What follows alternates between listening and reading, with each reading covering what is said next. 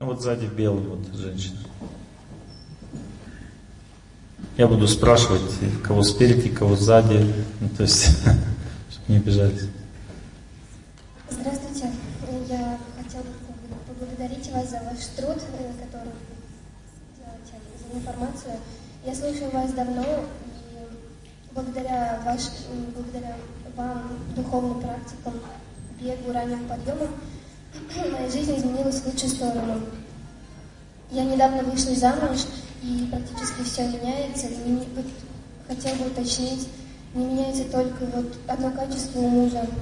Он при любой ссоре, при малейшем конфликте, он ведет такой не, совсем нездоровый образ жизни, уходит прям полностью в алкоголь, и нам очень трудно в последнее время. Ну вот, значит, он э, слабый человек, ранимый, психика у него ломается при конфликтах. Но это опять тоже, это же развиваться надо, это нездоровый образ жизни фактически. То есть он не умеет владеть собой. Ну, то есть вы ручку-то опустите, иначе вы ничего не слышите, сидите. И мешаете другим слушать, потому что вы же аскезу совершаете. Понимаете? Надо понять, что в таких случаях, когда близкий человек э, ломается, ну, помогает молитва. Просто у вас есть общая атмосфера психическая. Вот он, допустим, алкоголь, вы в депрессию. Но вы правильно все делаете, вы живете правильной жизнью, вы, и вы таким образом его, ему тоже помогаете. То есть он все равно лучше становится потихоньку, он меняется в лучшую сторону благодаря вашей аскезе. И так будет дальше продолжаться, будет все улучшаться. Включите молитву в свою жизнь, движение уже включили, все нормально, у вас организм жизнерадостный. Теперь нужно еще с Богом связь увеличивать, и он тоже будет улучшаться постепенно, будете побеждать судьбу таким образом. Он копирует вашу прошлую жизнь, понимаете, вот все, что с вами в прошлом было, он такой, как... Ну, то есть, женщина склонна к депрессии, мужчина к выпивке. Вот вы до того, как лекцию слушали, тоже были в депресснике в таком тяжелом.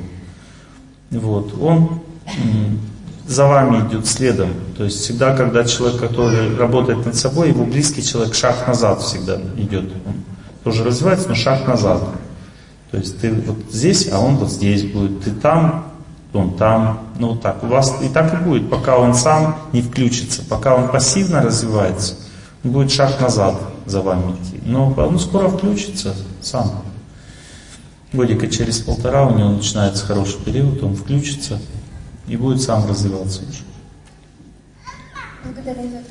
Надо терпеть, продолжать жить, развиваться, терпеть жизнь. Самое лучшее судьбу терпеть. И она меняется к лучшему. Все улучшается. Продолжайте, у вас все хорошо получается. Женщина вот сзади, вы вниз не спускаетесь вверх надо. Женщина не справляется с собой, она на эмоциях находится. Нет, нет, не, стой, не с этой стороны, вот стой, вот, вот там в углу. На эмоциях находится. Сейчас будет на какого-то жаловаться мне.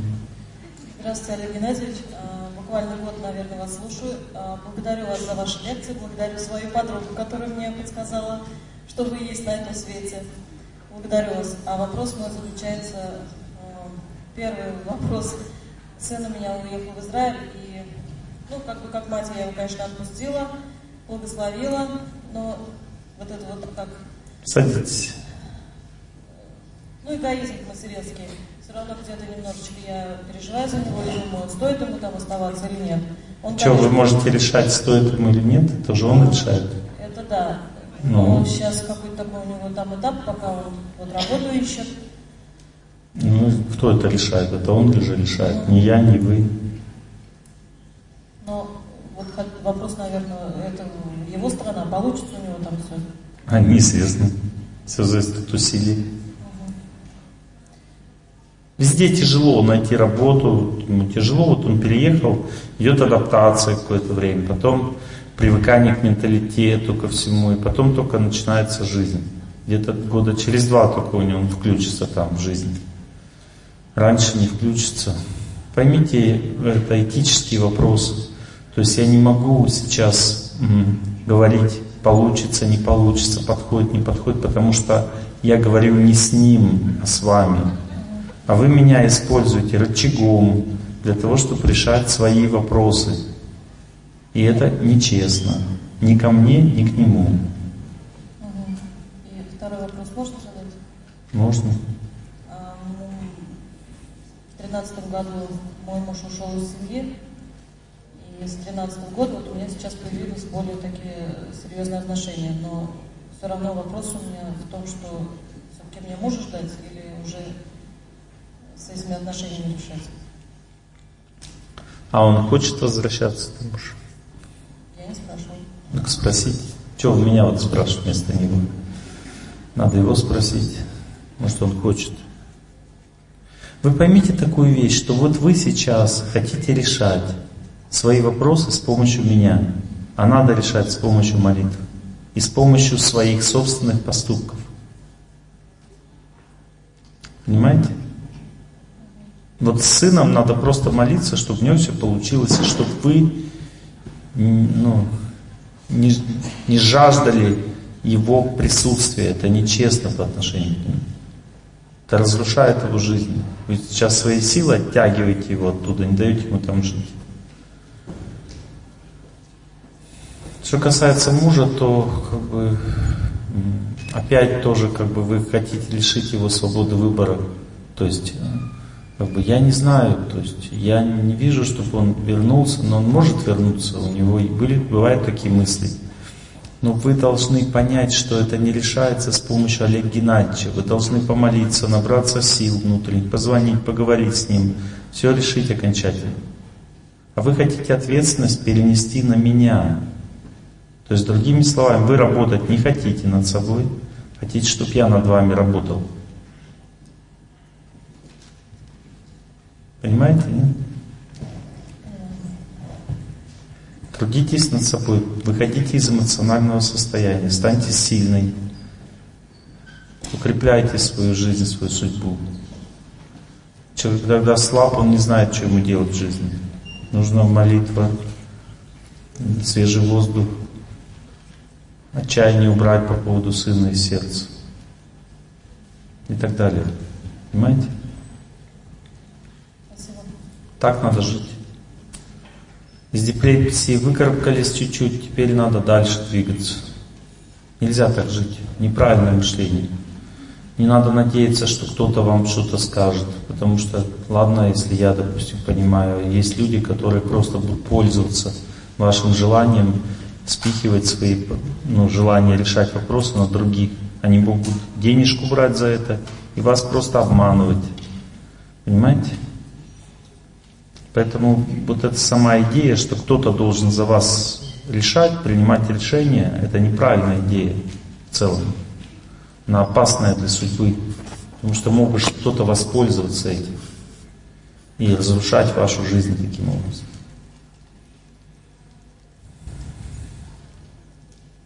Бывает, когда я должен что-то сказать, бывают случаи.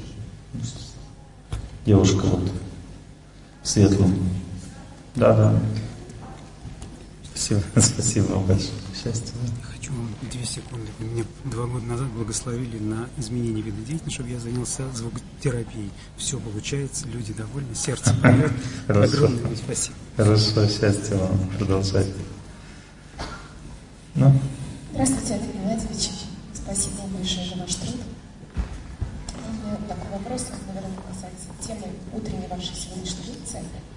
Э, Мой муж он участник э, боевых действий на Украине.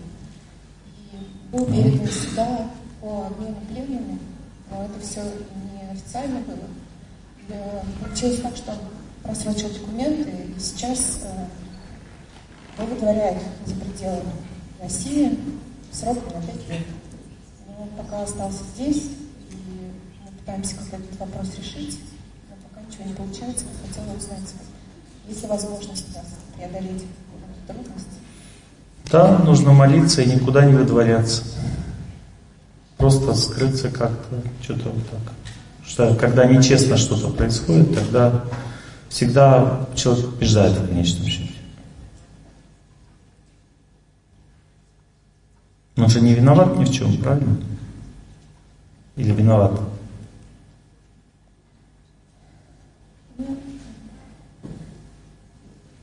Сложно сказать, потому что не пробил вовремя документы, поэтому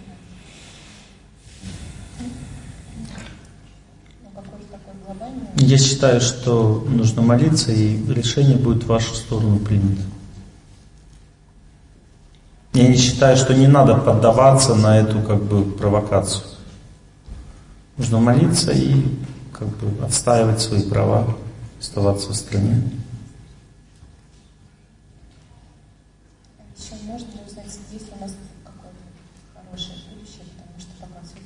Подвешено. Вам нужно духовной жизнью больше заниматься, духовной практикой, молитве. Идет тяжелый период, связанный с судьбой, с вашей его. Он, в принципе, еще полтора года продлится, и все, потом будет нормально. Самое трудное было полтора года назад. Сейчас уже полегче. Полтора года назад он мог вообще потерять жизнь, лишиться жизни. Сейчас нормально уже. Ну давайте вы, женщина, да. Такой счастье спросить у вас на самом деле. Садитесь. Сейчас разберем, счастье или нет. Сначала спросить хотела, что делать, чтобы не работать на трех работах.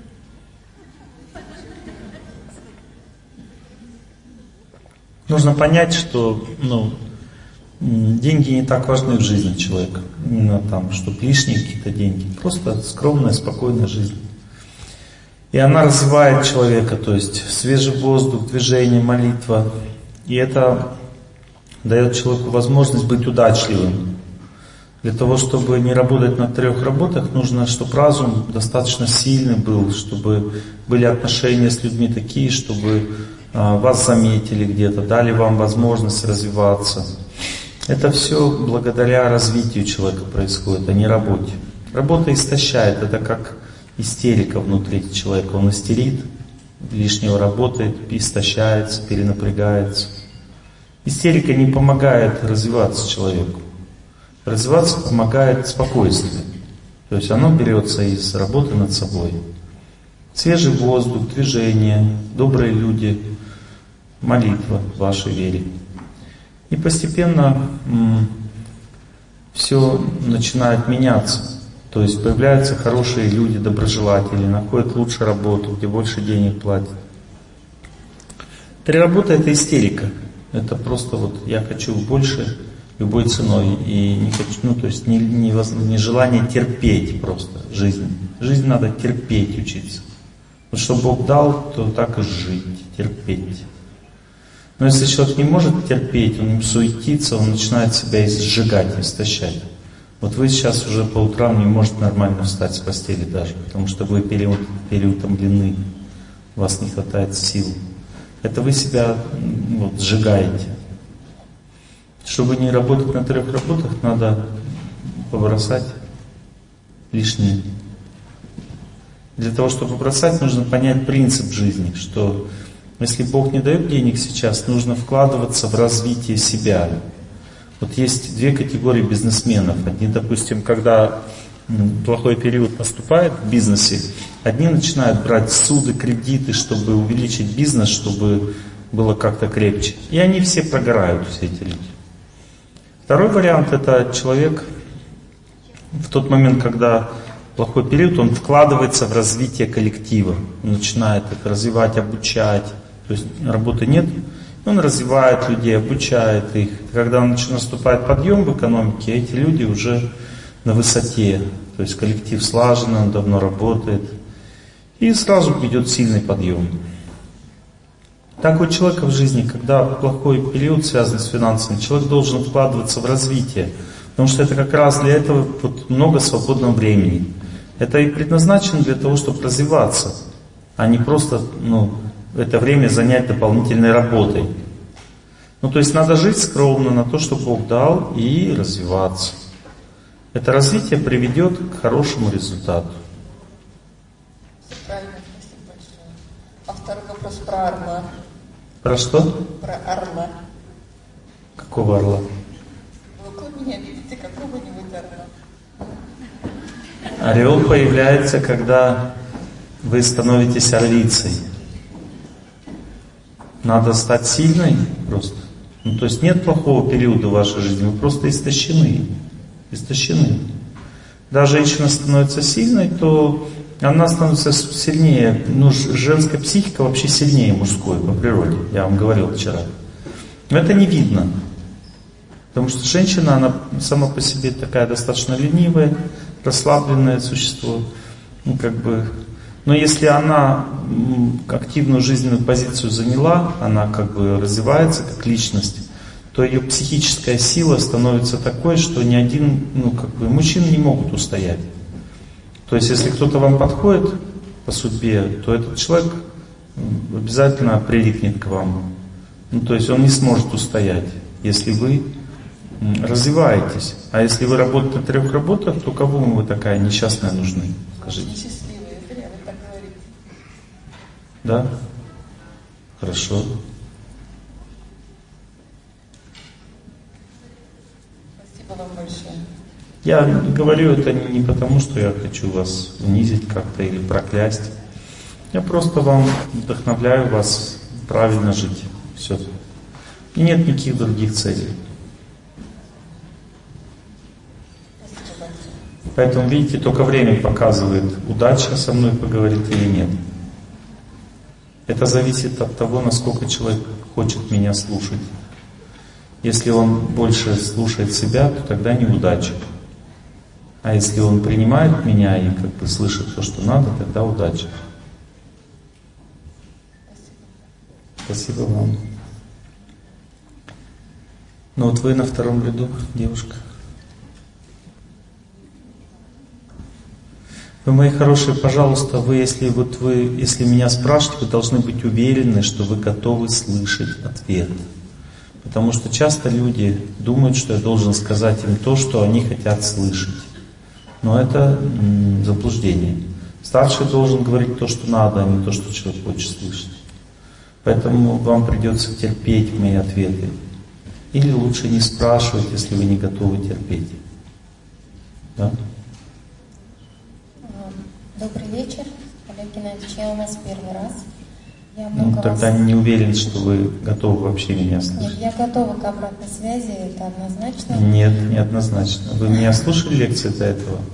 Я слушала вас внимательно вчера и слушала немножко вебинары по, по Ютубу. Смотрела. Ну хорошо, будем верить в лучшее, спрашивайте. А, С 2008 года а, в моей жизни случился такой период, что я была тогда замужем, и муж вошел в огромные долги. До 2013 года как-то мы кое-как справлялись, но это кредиты, это коллекторы, это приставы.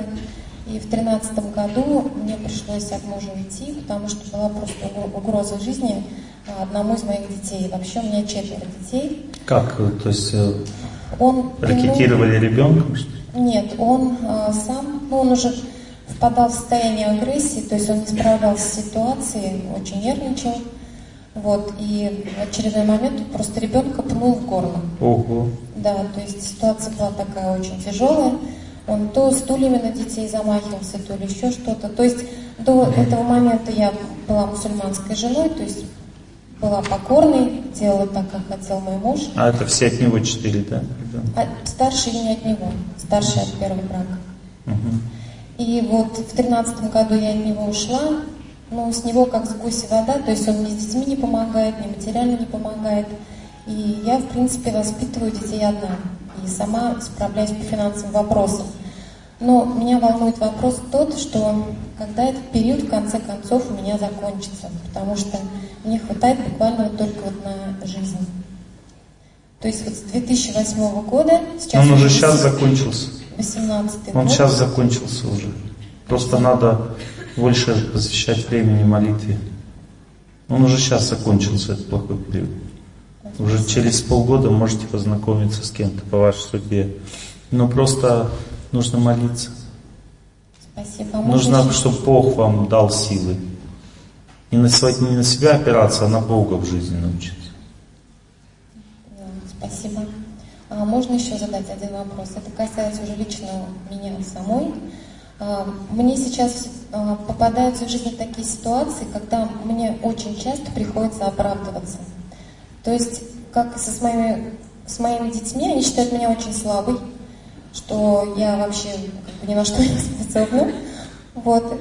Хотя я в свое время пережила нападение разбойное, и мне пришлось при угрозе жизни мужа собаку вилами заколоть. То есть я, я считаю, что я очень сильный человек, но сейчас такая ситуация, что мне всегда приходится оправдываться, всегда приходится доказывать. Об этом сегодняшняя лекция. Будет, да? Да. Спасибо большое. Угу. Все нормально, все, вы сильный человек, мне нет сомнений в этом. Все у вас наладится в жизни, я вижу это прямо. Как вы правильной дорогой сейчас пошли, у вас все будет налаживаться. Все нормально. У вас вот этот, э, как зовут детей-то? У меня старший сын Рушан. Дальше. А потом дочь Яшмин. Дальше. Дочь Тамсу. Вот а, у нее сейчас плохой период идет. Надо ее здоровьем заниматься. На свежем воздухе, гулять там. Еще один. И младший ребенок я Савир. Ну, вот, вот вот эта третья. Неплохой период. Она не, не жалуется на слабость там. Она жалуется на бессилие. Она работает уже с 16 лет у меня, ну, ввиду такого периода нашей жизни. И она практически не отдыхает. И э, она не, ну, недавно... Тебе надо с, с ней как-то сейчас это, заниматься ее здоровьем. Опасности есть для ее жизни. Ну, не, не то, что прям такая глобальная, но ну, как бы надо ей двигаться больше, бегать там на свежем воздухе. Ну, то есть она как бы ну, предвестник был, потому что она на мотоцикле разбилась об стену, сломала только руку пока. Ну вот что-то так вот, надо молиться за нее, ну то есть опасность для ее жизни есть какая-то определенная. Хорошо, спасибо. Угу.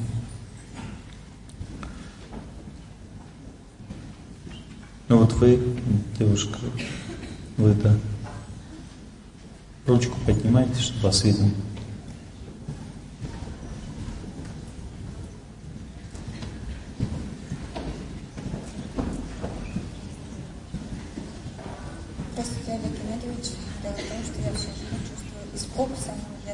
Да, да, да.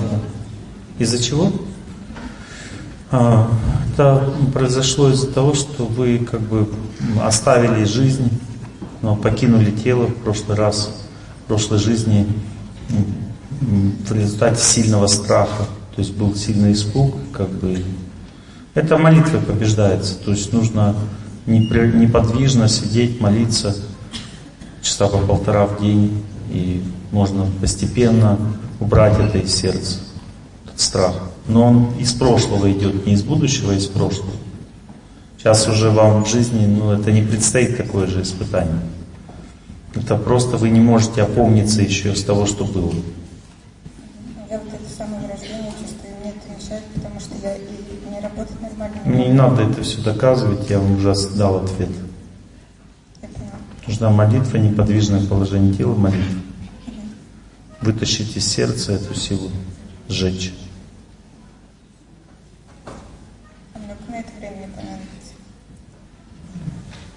Ну, что вы торгуетесь с Богом? Сколько понадобится, столько понадобится.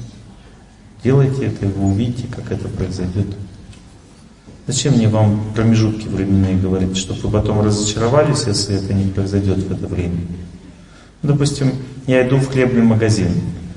Мне говорят, через 15 минут будешь. Я такой расслабился, иду и прихожу через два часа. Я говорю, а что такое, почему не через 15 минут? Ну, потому что ты шел медленно. Когда вы мне по времени задаете вопрос, это нечестно перед Богом.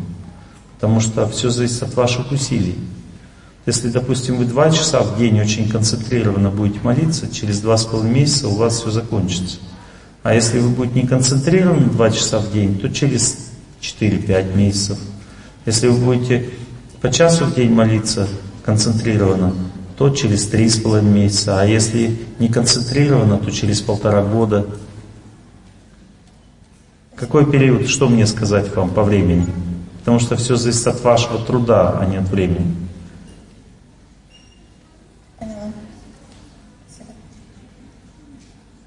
Никогда не спрашивайте про время, потому что это нечестно. Это вас вы должны трудиться. Ну хорошо, вот вы там в красненько. Да? Должны трудиться и получать результат, а не, не, не. Время не имеет значения время. Олег Геннадьевич, здравствуйте. Благодарна вам за ваши лекции. Больше года слушаю ваши лекции. Очень рада, что пришла сюда на ваш семинар. Я, Я тоже рад, что пришел к вам на семинар. Я хотела спросить, вот молитвы, которые совершаю утренние, не всегда получается вставать рано. Лучше совершать не молитвы, а молитву. Молитву. И да. лучше всего одну, именно прославляющую Бога. Она должна быть короткой, читаться на четках мусульманской молитве короткая есть, молюсь, но вот еще есть Альхамдулилля, да, Альхамдулилля, да, Альхамдулилля, Аллаху Акбар. Да, вот эти вот молитвы по 33 раза набираются, но они по времени не получается столько, мало, сколько 33 раза мало. Мало, да, вот я хотела спросить, сколько нужно вот эти молитвы читать? И еще и молитвы из намаза. Надо одну только читать, одну, одну какую только да, читать. допустим, Богу хвала там, Альхамдулилля. Вот. Да. Читайте. Я читаю. По, минут Хорошо. по 40 в день. Хорошо. И э, минут по 40 достаточно утром, Понимаете, да? есть правило молитвенное, предназначенное для поддержания жизни. Это намаз, допустим, оно вдохновляет на духовную жизнь. Но если вы хотите побеждать судьбу, нужно бить в одну точку. Это короткая молитва, прославляющая Бога с целью забыть себя. То есть человек погружается в отношения с Богом, он как бы в его жизни живет, не своей. В результате судьба сгорает.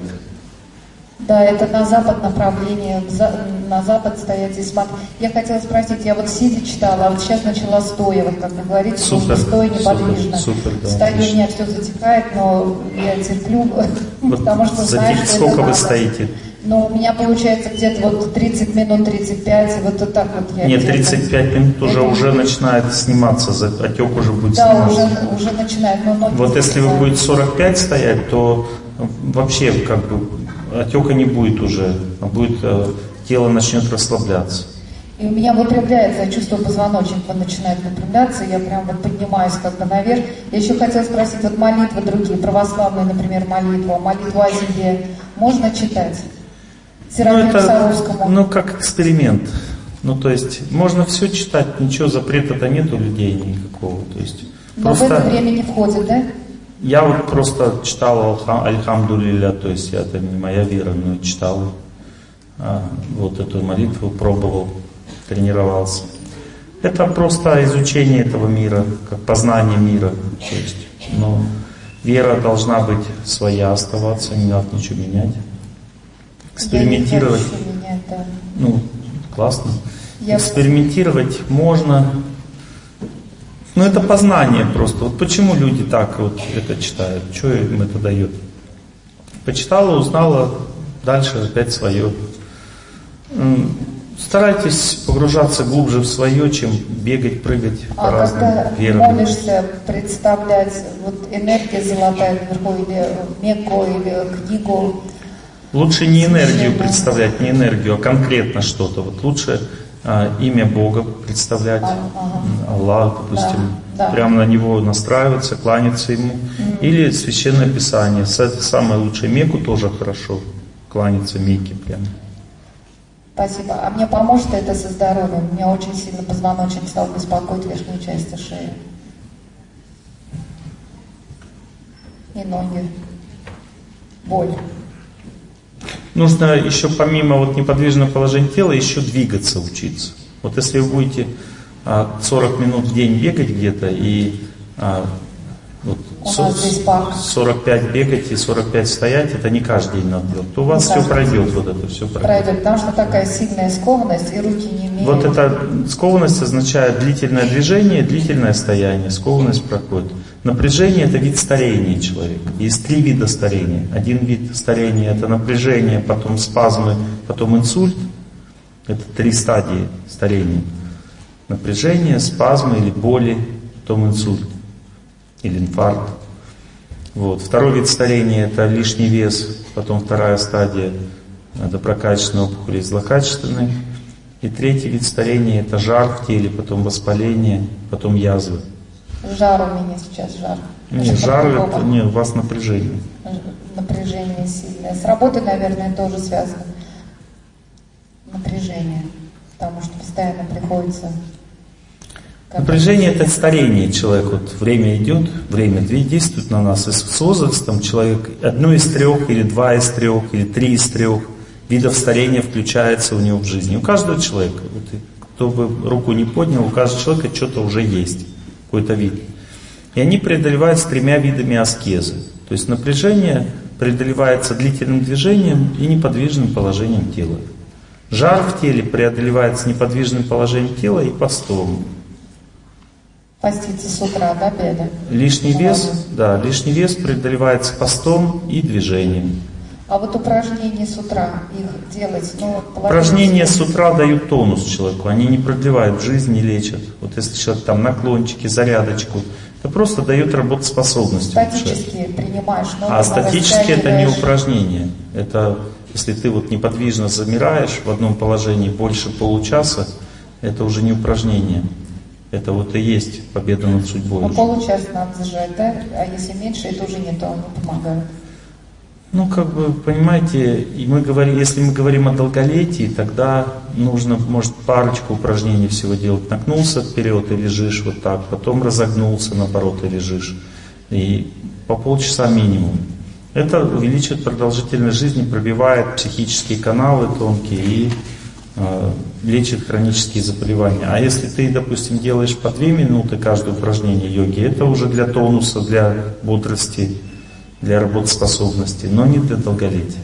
Олег Геннадьевич, я хотел спросить, ушел папа 15 лет а назад. А вы немного вопросов одна задаете? Извините, вот это вот только хотел спросить, продолжать молиться или уже не нужно? Ну, вы же сами чувствуете, что почти уже закончили, уже чуть-чуть осталось. И каждый день не нужно, наверное, это делать. Ну вот сами решите. Спасибо большое. Разрешите вот сказать. А, Олег Геннадьевич, можно я объявление небольшое сделал, сейчас сразу? Да, машина, давай. Да, машина. А, друзья, машина Hyundai синий у центрального входа, номер А941ЕА. А. Мужчина с ребенком, очень надо уехать срочно. Беспокоится, пытается уже в зал ворваться. Пожалуйста, уберите машину прямо сейчас. Убирайте, а то ворвется, будет кричать, нам настроение испортит. Еще раз, А941, ЕА716, Hyundai синий. Спасибо. Ну, давайте вы спросите.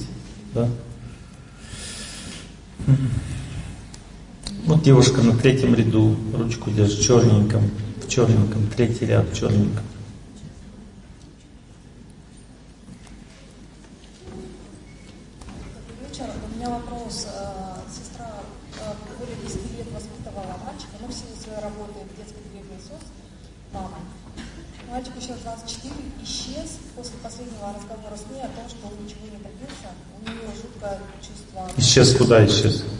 Три месяца не выходит вообще на связь, подключили все э, структуры, включая криминал. Ну, в надежде найти хотя бы через криминал. Он живой, живой. И она очень сильно переживает, чувствует себя виновата. И живой, живой. И живой. Он, он вообще появится просто, ну, она себя уже... Появится. Через полтора месяца где Через полтора месяца? Ну, угу. живой, все нормально, да? Ну, я так чувствую, что живой. А то, что он исчез, как бы, в этом месте ну, какая, при чем вина, не вина? Ну, как бы, мы все живем же, общаемся друг с другом. Не надо вот... Есть объем работы. Ну, то есть, есть объем работы. Молись. А для чего спрашиваете о вине? Чтобы мучиться себе? Если бы я не сказала ему таких слов, он в итоге потом другим детям сказал, я пока не докажу, не стану на ноги, я домой не вернусь. Ну все, правильно, мужское решение.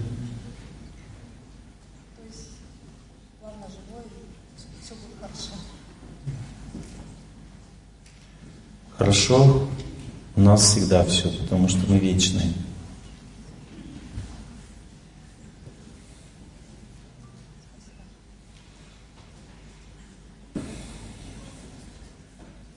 Ну вот вы женщина вот в возрасте.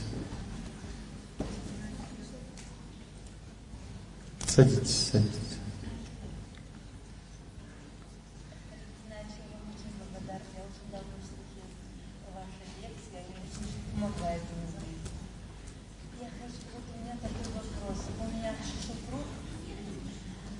Самый старший сын семье, и всегда он с детства заботился о своих родителях. И мы смотрели родителей, пока они не ушли в мир. Вот, и родители ему оставили дом, который мой супруг строил еще вместе с родителями. И остальные дети были еще маленькие. Вот они теперь очень-очень в обиде на него, что дом остался ему. Но дом, правда, уже старый, его надо восстанавливать. И вот, когда в 2005 году э, Свеков ушел мир иной, с тех пор у меня вопрос такой.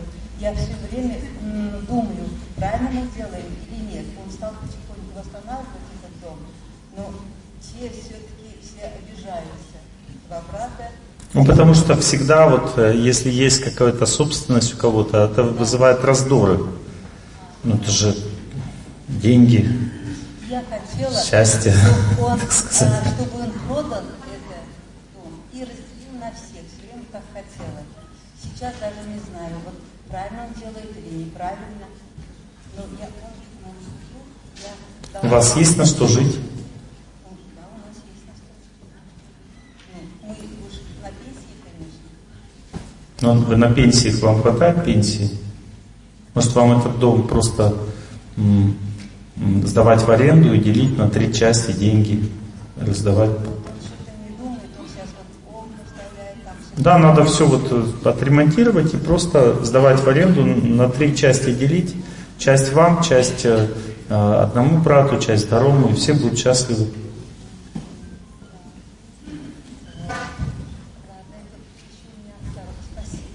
Не, я просто предложение сделал, не то, что я решение принял. Знаю, Вот сама даже не знаю, как уже я Бога прошу, что пусть, сделает, будет, пусть будет так, как э, положено.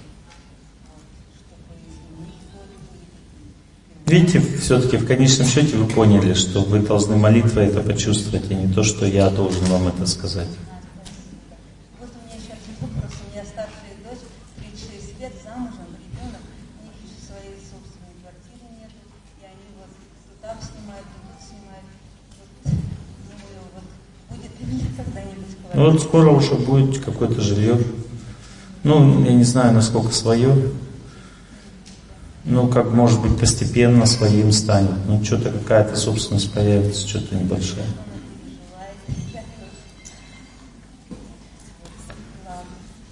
Вы, мои хорошие, часто используете меня как информационный справочник. То есть в него закладываешь как бы вопрос, потом по нему Олег Геннадьевич, такой правильный ответ, и правильный ответ.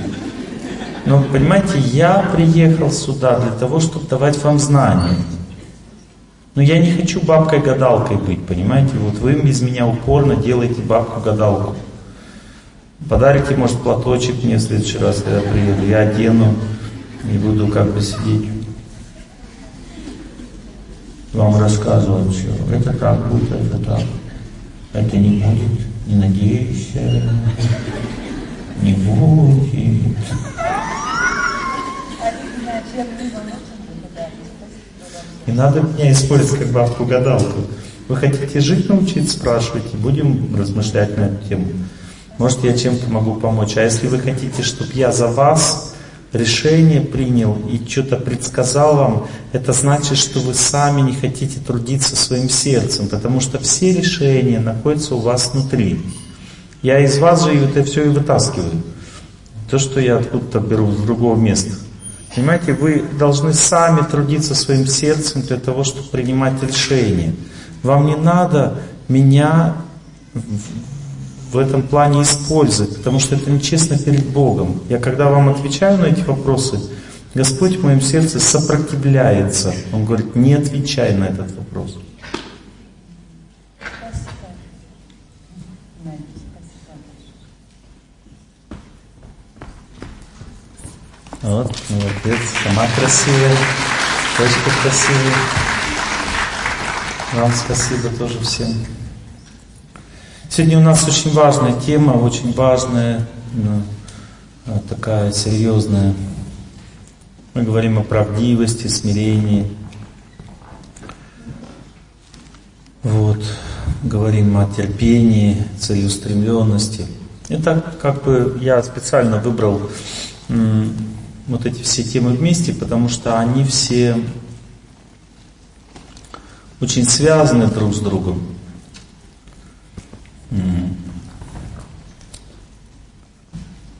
Там, правда, немножко последовательность, я сказал, не, неправильную, то есть э, сначала человек не становится правдивым, потому что правду надо вытерпеть. То есть сначала начинается терпение у человека, терпение, потом принятие или смирение, потом правдивость, а потом целеустремленность.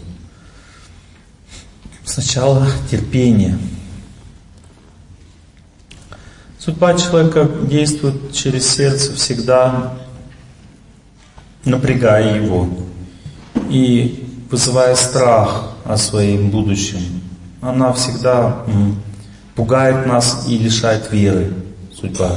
Когда приходит плохой период, человек пугается, боится, вот, он напряженным становится, боится думать об этом, в этом направлении судьбы. Вот, он разрушается вера в себя, в, в свои силы, точнее, вера в себя это неправильное слово вообще, в принципе. Вот, вера в свои силы, в свой путь разрушается у человека благодаря просто влиянию времени. То есть приходит время, действует какая-то тяжелая судьба, начинает действовать, и человек а, чувствует, что он попран этой судьбой. Это ощущение является ложным. Часто на этом ощущении э, очень сильно наживаются разные э, люди, консультанты так называемые, которые э, пугают людей еще больше. Ну, то есть человек говорит, у меня что-то чувство, что я одна останусь. Что это за чувство? Это влияние времени просто, это объем работы. Но эти консультанты, они говорят, да, правильно, у тебя крест одиночества. И часто люди, они просто начинают так и мыслить этими категориями и задают мне вопросы, например, Олег Геннадьевич, у меня будет когда-нибудь муж? Вот это частый вопрос вообще. У меня будет когда-нибудь муж? То я точно так же могу спросить, я встану когда-нибудь со стула или нет? Встанешь, если будешь пробовать, пытаться. Захочешь встать, встанешь. Просто есть, ну, понятно, что сравнение не, не совсем правильное, потому что встать со стула несложно. Это не такое большое усилие, как выйти замуж, допустим. Но это все равно вопрос просто усилия. Вот здесь в, Казани э, жила одна девушка, моя знакомая, которая очень долго не могла выйти замуж. Наверное, лет 10. Если честно, я вообще не видел, чтобы она вышла замуж по ее судьбе. Но я все равно убежден, что даже если я чего-то не вижу, это все равно объем работы.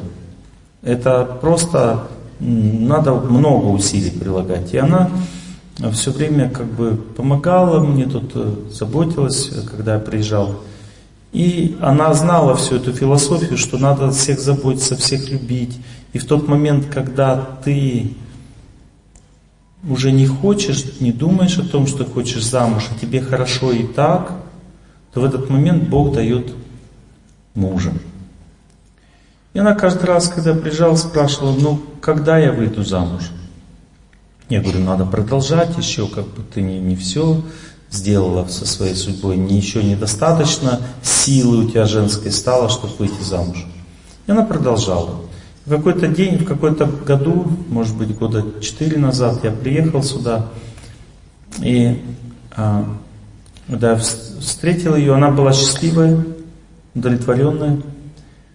Я говорю, что, ну, что-то получается уже у тебя? Она говорит, да нет, как-то мне хорошо стало, и я, мне, в общем-то, хорошо, и я, в общем-то, и не надо уже замуж сильно. Мне хорошо как-то стало самой. У меня столько друзей, я всех люблю, всех забочусь, и как-то мне уже не надо замуж. И в этот момент я был потрясен, я увидел, как она победила судьбу. Вот это ощущение, что мне и так хорошо, а, это значит, что она победила судьбу.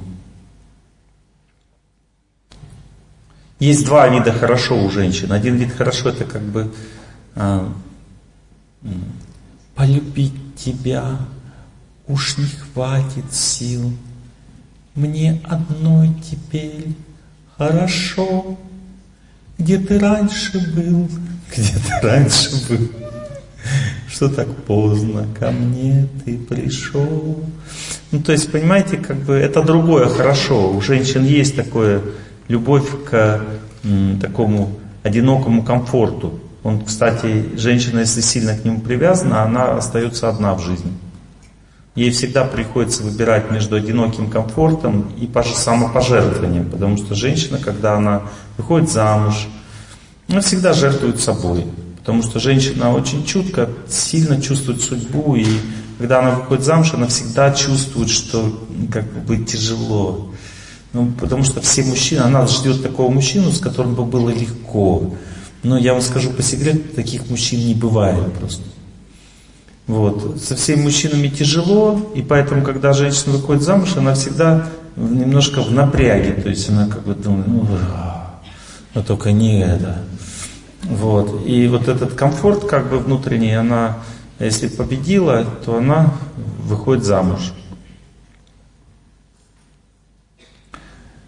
Но она, эта девушка была счастлива от того, что она всех любила. И в результате этого она нашла такого классного человека, такого мужа, просто Бог ей дал. Просто мечта. Понимаете, и как бы идея в чем заключается? В том, что не надо мне задавать эти вопросы. Олег Геннадьевич, а я выйду замуж или нет? Как если, допустим, ты приходишь в магазин, и тебя спрашивают, вам не нужна шампунь современная? Хочу сказать, не нужна. А если спросить, нужна, я тогда подумаю. Ну, то есть, если человек уже как бы такой вопрос задает, так выйду замуж, то уже как-то скучно, грустно становится смотреть на этого человека. Потому что он не понимает, как работает судьба. И судьба работает таким образом, что сначала человек должен в молитве ее принять. Это называется терпение. То есть, понимаете, память о Боге, память о святости, о чистоте, она всегда увеличивает способность принять. Вот у нас внутри есть определенное озеро счастья, внутри, которым, которое сваливается судьба. Когда оно туда сваливается, оно так бьет по этому озеру, и все, вся вода счастья, она разлетается в разные стороны, и там остается пустота. И нужно просто это счастьем наполнить это озеро счастья и растопить, растворить этот камень судьбы. И это возможно только с помощью а, энергии Бога. Но для того, чтобы себя соединить с энергией Бога, нужна аскеза. Вот как женщина говорит, я стою неподвижно и молюсь. Мне понравилась эта беседа вот с этой женщиной. Потому что она побеждает судьбу, она старается. И здесь нет вопроса уже, когда, чего. То есть просто человек трудится, и все, он знает, что придет время, и он победит. Нужна аскеза, то есть неподвижное положение тела и молитва дает человеку терпение или принятие.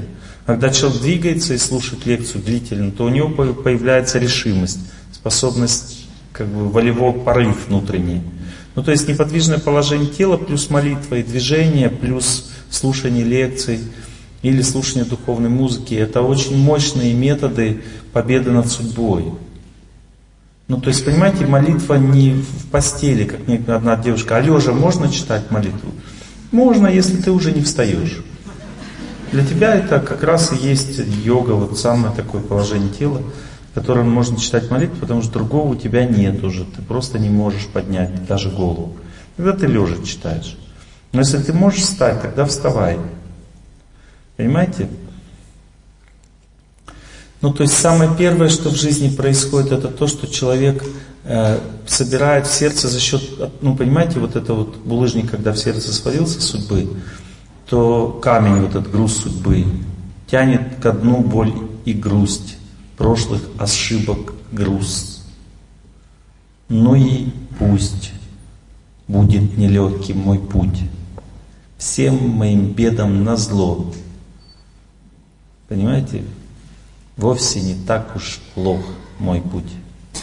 Понимаете? То есть нужно вот этот груз как бы принять. Ну и пусть будет нелегким мой путь. Знаете, принять груз судьбы. Вот он свалился тебе в сердце, каждому человеку будет сваливаться обязательно. Выход только один. Некоторые идут всяким экстрасенсам, которые давай как бы вытащи груз. И это уже самообман, понимаете, он такой, такой раз. Ну это самообман просто, понимаете? Все, 25 рублей. Ну,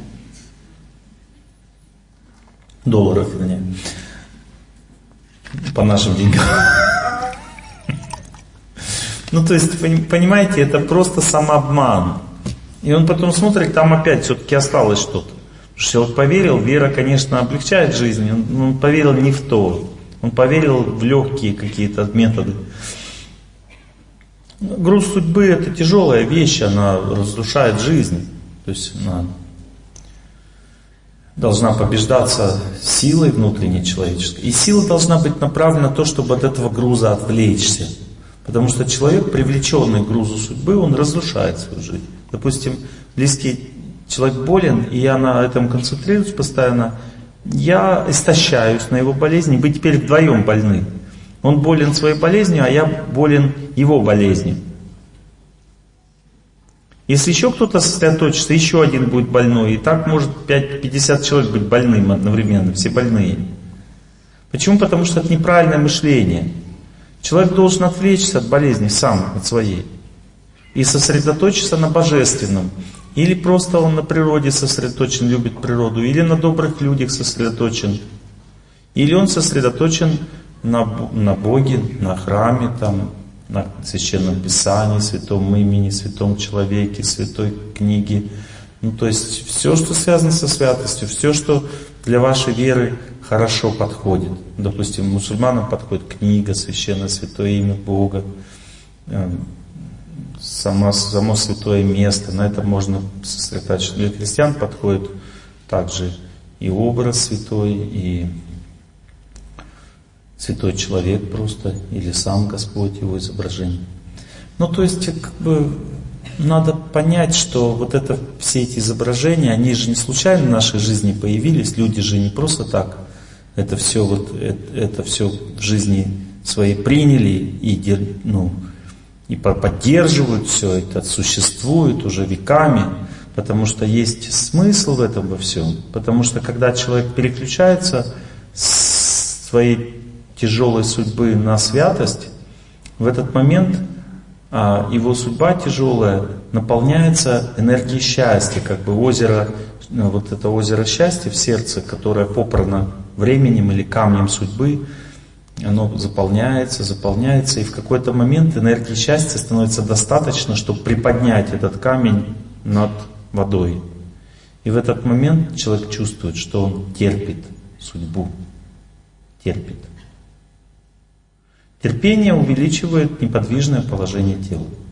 Когда человек не двигается или постится, он передавливает, как бы, пере, пересиливает силу. Пересиливать силу можно только аскезой. Длительное движение тоже. Человек наступила грусть, что ж, пойду, пройдусь. Зачем он идет? Он идет, идет, идет. И он совершает аскезу, и грусть отодвигается. Потому что когда человек совершает аскезу, он становится сильнее. Эта сила становится сильнее той силы, которая давит внутрь.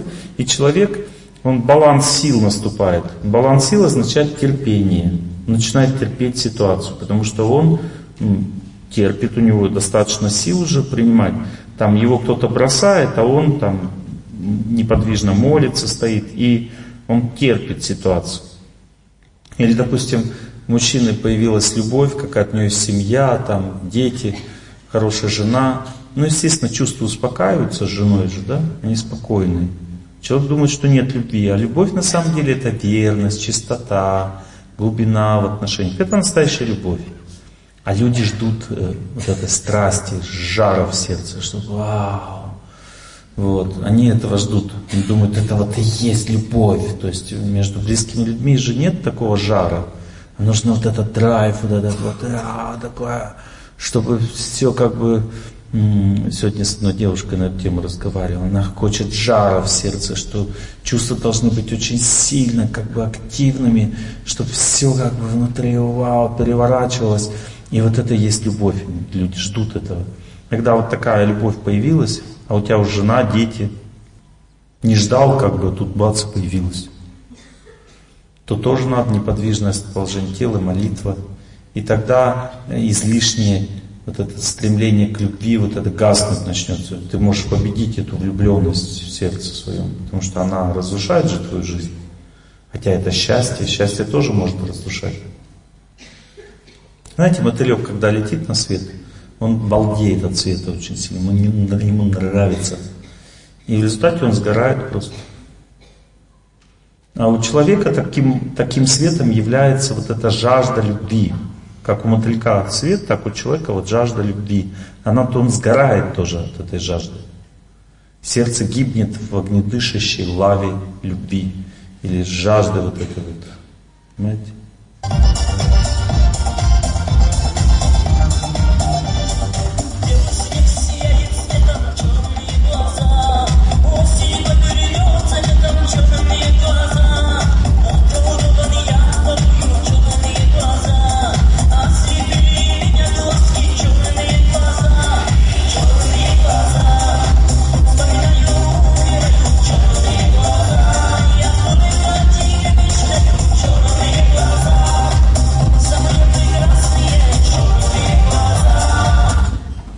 Вспоминаю, умираю, видите?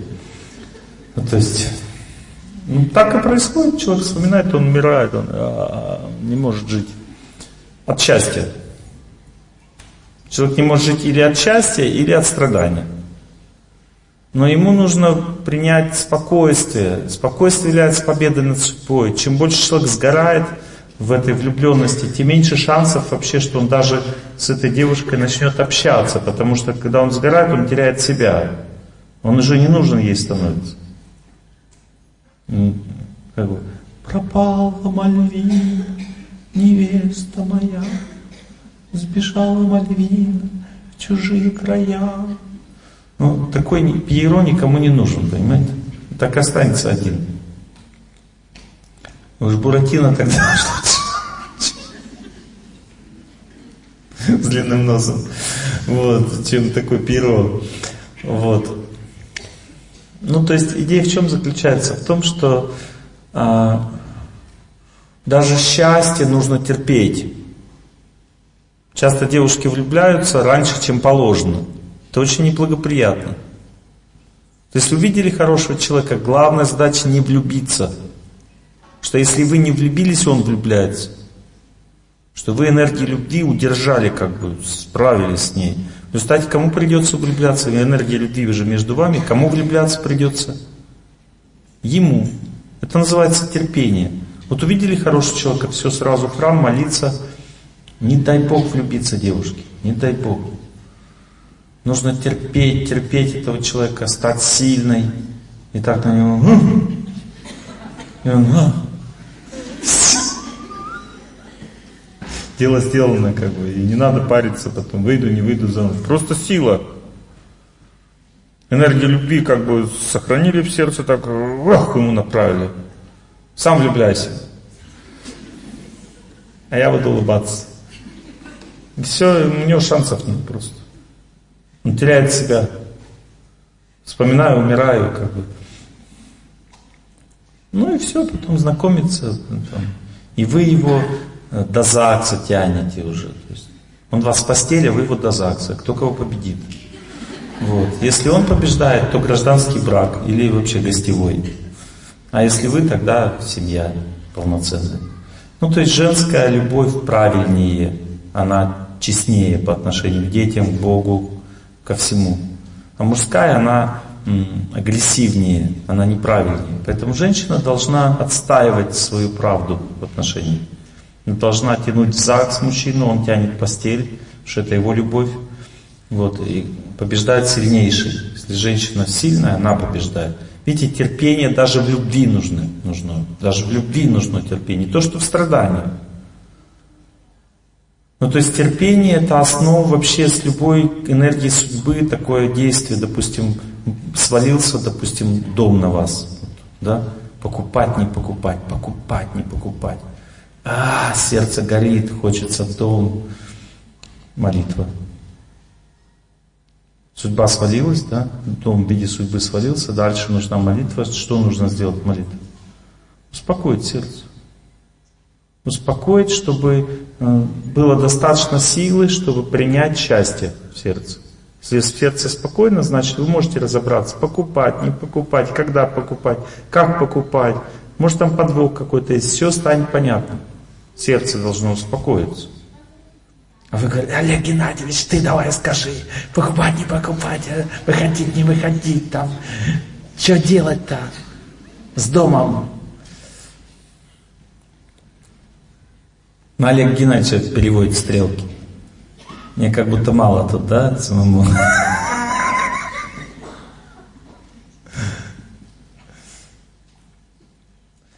Есть даже такой анекдот, это мои ученики придумали, что Олег Геннадьевич в гробу лежит, короче, его трясут и говорят, Олег Геннадьевич, последний вопрос.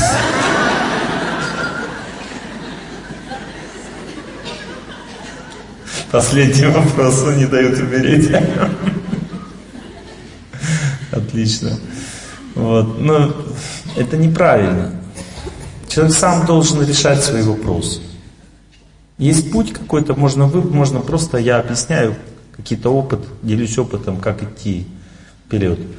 Ну, это нормально, это важно знать, но делать, не делать, покупать, не покупать, принимать, не принимать, это ваша жизнь. Я даже если скажу, все равно вам не помогу, потому что вы на следующий день подумаете, а вдруг Олег Геннадьевич ошибся, а мне же жить. Вот. И правильно подумайте, потому что вам придется принять. Вам придется принять. Ну, то есть, э, всегда человеку не хватает только энергии счастья. Энергия счастья всегда идет от Бога. От человека не может идти энергия счастья. Если добрый человек, это тоже от Бога человек. Допустим, добрый человек просто. Не добрый муж, или добрый сын. Я говорю не про это, а друг, допустим. Человек не близкий вам, не сильно близкий, добрый просто человек. Но если это муж, сын, это ваша судьба. Это не человек, это судьба действует. Директор завода тоже судьба. Конечно, муж тоже может быть добрым, но ему тяжелее, потому что на него же действует ваша судьба, и надо при этом добрым быть, понимаете? Допустим, вы подходите ко мне на ногу, мне встаете каблуком, спицей, да, такой, раз, на ногу, и улыбается Олег Геннадьевич. Я слушаю ваши лекции. Я так, а, да, я так рад. Ну, то есть, когда муж рядом с вами живет, вы же судьбой своей заставляете его вести себя с вами определенным образом, и ему при этом надо еще как-то улыбаться, понимаете? Очень тяжело быть добрым близкому человеку. Возможно, но тяжело очень. Тоже возможно, но тяжело. А другому человеку можно, есть силы. У меня жена, например, мои лекции не слушает. Вернее, начала потихоньку слушать, ходить в, на лекции. Вот у нас в Курган я приезжала, она оттуда. И она приехала специально послушать мои лекции. А точнее посмотреть, как я там буду людям говорить, все нормально, чтобы я все нормально. Она приехала, чтобы все нормально, я сказал. Проследить за мной, чтобы я, ну, все-таки родной город, ответственность большая. Проследить, чтобы я ничего лишнего не сказал, что-то неправильное. Она сидела, слушала. То мне говорила, что правильно, что нет. С этой точки зрения. Ну, то есть, видите, близкие люди, они, у них другие отношения. Добрым сложно уже быть. Потому что действует судьба, ты как женщина, это совесть мужа, она как совесть уже действует. Ей трудно быть отстраненной. Она вовлечена в ситуацию. Муж тоже вовлечен в ситуацию в отношениях с женой. Трудно быть отстраненным. Есть мать природа, она всегда добра, есть э, храм э, в моей вере, там Бог, который действует через людей, которые молятся. Есть добрые люди, бескорыстно, которые действуют по отношению к вам. Это все помогает принять судьбу. То есть энергия счастья идет из этого источника. Часто мы ждем энергию счастья от близких людей. Они могут и не дать. Может, у них им самим тяжело, допустим. Если у вас какие-то трудности, им тоже так же тяжело, потому что они ваши близкие. Но иногда люди верующие в целом. Допустим, у меня команда целая, и мы иногда собираемся все вместе молимся. То есть мы обращаемся вместе к Богу, и это огромная сила получается. Если, допустим, муж и жена пришли к наставнику вместе, получается в два раза больше там, доброты входит в сердце, чем если бы ты один пришел. Но это уже от судьбы зависит, насколько вы победили свою судьбу, чтобы у вас даже близкие люди пошли духовным путем развиваться, это надо еще потрудиться над собой. Таким образом, надо понять, что терпение – это очень важная вещь. И терпение – это не то, что вот так вот. Знаете, если лягушка один раз решила проверить, сможет ли она надуться с размера колодца. То есть она в колодце жила и думала, я могу это так вот. И она надувалась, надувалась, в конце концов лопнула. Понимаете? Ну то есть терпение это не надуваться. Потому что будешь надуваться, лопнешь. Терпение означает способность копить энергию счастья в тот момент, когда лежит груз судьбы. То есть пойти прогуляться, подышать воздухом, помолиться в это время, оторваться от судьбы, перестать лезть туда, в судьбу, а, как э, э, лягушка в пасть удава, понимаете, это сравнение очень уместное, потому что она тоже не хотела, она прыгала в другое место куда-то, и потом смотрит пасть удава, и она думает, Бог ты мой, что так страшно вообще, как кошмар какой-то, ну, надо вообще, ну, не может быть, надо разобраться с этим. Да не верю я, что там смерть. И как бы раз, первый прыжочек в сторону пасти удава. Потом второй, потом третий, потом раз, она захлопывается, и лягушка там внутри оказывается. Почему? Потому что м, так устроен мир. Человек всегда постоянно думает о том, что произошло в его сердце. Он очень приковывается к этому, и когда он думает, он истощает себя. Это замкнутый круг. Чем больше думаешь, тем больше истощаешь, тем больше истощаешь, тем сильнее действует судьба. Чем сильнее действует судьба, тем ты слабее, тем у тебя меньше чувства собственного достоинства, меньше веры, меньше удачи в жизни. И так все накручивается, накручивается, пока человек не сгорает в этой лапах судьбы. Или он отвлекается и начинает думать о Боге, о природе, о добрых людях и побеждает судьбу. Тогда возникает вопрос, а почему так сделал Господь, что мы вот сгораем в судьбе, в лапах судьбы сгораем? Вспоминаю, умираю, черные глаза. Или умираю от страданий, не могу жить. А память мой злой властелин, все будет минувшее вновь как жажду, как жажду средств брачных равнин, измену забыть и любовь свою. А память, мой злой властелин, все будет и будет и будет минувшее вновь. Понимаете? И человек уже ни природу не может почувствовать, он как бы говорит, ямщик, не гони лошадей, мне некуда больше спешить, мне некого больше любить. Понимаете, человек не хочет жить, все, даже природу не видит, у него мрачные равнины, а не красивые. Ведь ну, природа же красивая всегда, не бывает мрачной. Но равнины для него мрачные стали. Почему? Потому что он прикован к грузу судьбы со знаком минус. То есть он и со знаком плюс тоже не приковешься, да? А, я умираю, все нормально. Вот, это тоже безумие. Ну, то есть не так, не так, ничего с этим не сделать. Единственный способ это вера. Понимаете, это Бог так сделал, чтобы мы научились верить. Вот только в этом причина. Потому что, когда у человека все хорошо в жизни, он ничему не учится. Он просто живет, зря время тратит. И он считает, что это и есть настоящая нормальная жизнь. Алло, у тебя все хорошо? Ага, у меня все хорошо. Ну все хорошо. Спим дальше. Понимаете, думает человек, вот это и есть настоящее. Олег Геннадьевич, у меня все хорошо будет. Ага, ладно. Но у Бога другие, другое мнение на этот счет. Он считает, что настоящая жизнь начинается, когда Он нам посылает трудности. Вот тогда мы растормаживаемся, начинаем что-то делать, изучать, там, молиться. Понимаете, и Бог думает, о, классно, давай еще ему трудности пошлю. Потом, когда человек уже возмущается, ну сколько можно, я же молюсь каждый день. Бог говорит, ну ладно, отпуск. Выходной. Отдохни немножко. Он отдыхает, думает, ну слава Богу, слава Богу. Вот, и так вот мы живем всю жизнь. То есть наша жизнь предназначена для развития, а не для счастья. Счастье приходит как награда просто. И самое главное, нужно понять, что вера означает вот эта способность отвлечься. Вера в Бога, потому что мы сами, когда хотим разобраться, все решить сами, я сама. Спасибо, не надо, я сама. То тогда мы просто истощаемся.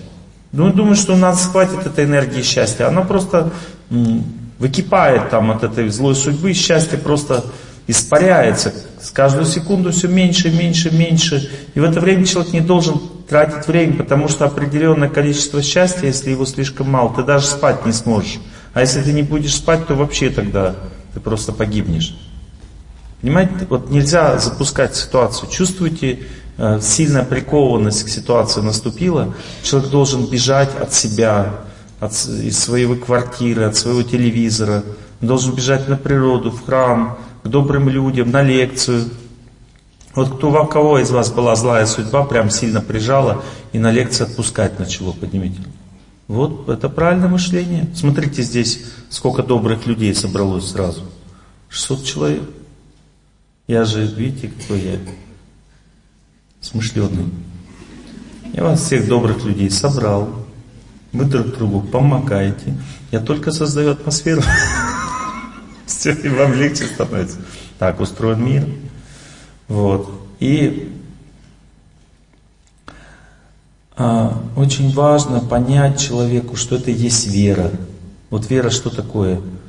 Перестать надеяться на себя. Как молоды мы были, как искренне любили, как перели в себя. Первый тайм мы уже отыграли, всего лишь успели понять. Всех друзей мы уже потеряли, постарайся себя не терять. Ну, то есть, не надо верить в себя. Вот трудно тебе, тяжело стало, убегай, иди ищи помощь. Помощь ищется в звуке всегда. Звук природы. Слушайте природу, когда идете. Не просто смотрите, а слушайте. Слушайте мелодию природы, мелодию леса. Она у это есть энергия матери, она успокаивает. Слушайте добрых людей. Когда человек ничего не слышит, это очень неблагоприятный знак.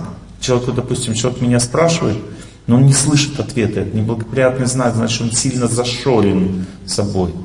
Он не воспринимает старшего, это нехорошо. Это означает, уже разум слабый стал. Нужно учиться слушать, сильно слушать э, старших, слушать природу, слушать в храме пришла, слушать сильно, потому что через слушание память включается сильнее всего. Вот когда я, допустим, стою на полустаночке, цветас там полушалочки, а мимо пролетают поезда. И я думаю о себе, понимаете, в это время, о себе, родной.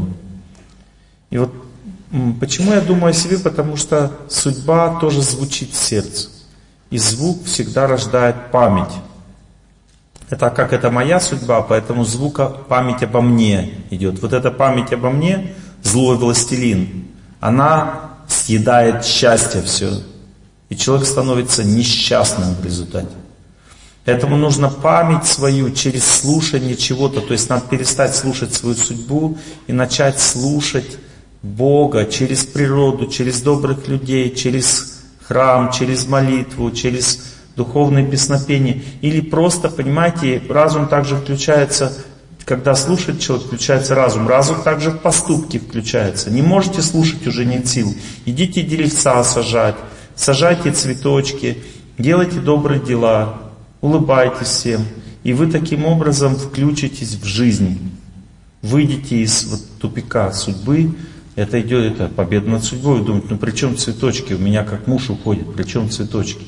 Если начинаете добрые дела делать, вы постепенно наполняете энергией счастья. Энергия счастья дает возможность принять судьбу. А принятие судьбы это первый шаг к победе. Не приняла, побеждать не сможешь. Терпение или принятие судьбы это самая важная жизнь, в жизни вещи. Допустим, муж уходит, а, я не могу это терпеть, я не могу, я не знаю, что мне делать, помогите. Вот, это опасно.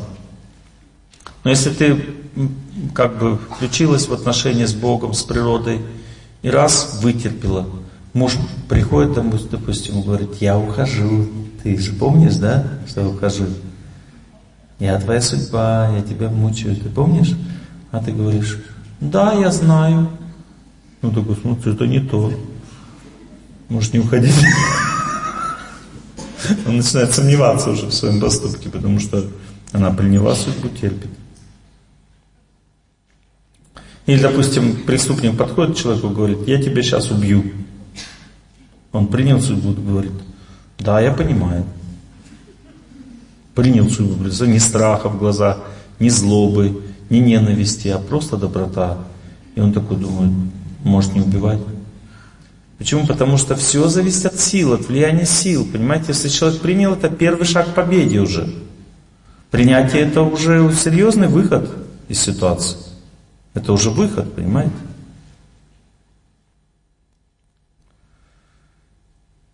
Человек должен пытаться что-то делать в служении Бога, если у него нет сил. Что-то делать. Понимаете, если он не может уже слушать природу, слушать добрых людей, тогда какие-то действия нужно совершать. Иначе ты просто погибнешь в, лапах судьбы, погибнешь. Это реально люди сгорают в лапах судьбы, теряют себя. Даже, допустим, тебе объявлена там злокачественная опухоль. У тебя еще есть время, она же тебя не убила вот сейчас, у тебя есть время. Ты можешь принять правильное решение, сначала прими судьбу, молись, чтобы ты как раз, хорошо, опухоль, вот ты принял, уже борьба началась с этой опухолью, потому что когда человек испугался, он проиграл, все, он уже ничего не сделает.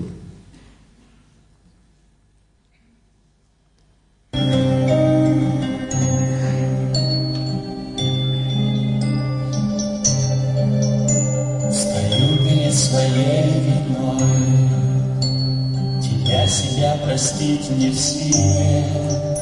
Скажи, Господь, какой ценой Прощение да дается мне, Стою перед своей бедой, Стенания унять не в силе. Скажи, Господь, какой ценой Покой дается до могилы, молиться и кланяться, учиться каяться. Видите, молиться и кланяться, учиться каяться – это служение Богу. Это действия, направленные на то, чтобы Господь обратил на тебя внимание, чтобы контакт с Ним пошел, а не со своей судьбой. Какой ценой? То есть есть цена на все, понимаете? Есть цена. Есть, это все возможно. Только нужно ее заплатить, эту цену. Нужно просто достаточно много сил вложить для того, чтобы принять свою судьбу. И принятие судьбы или терпение сначала.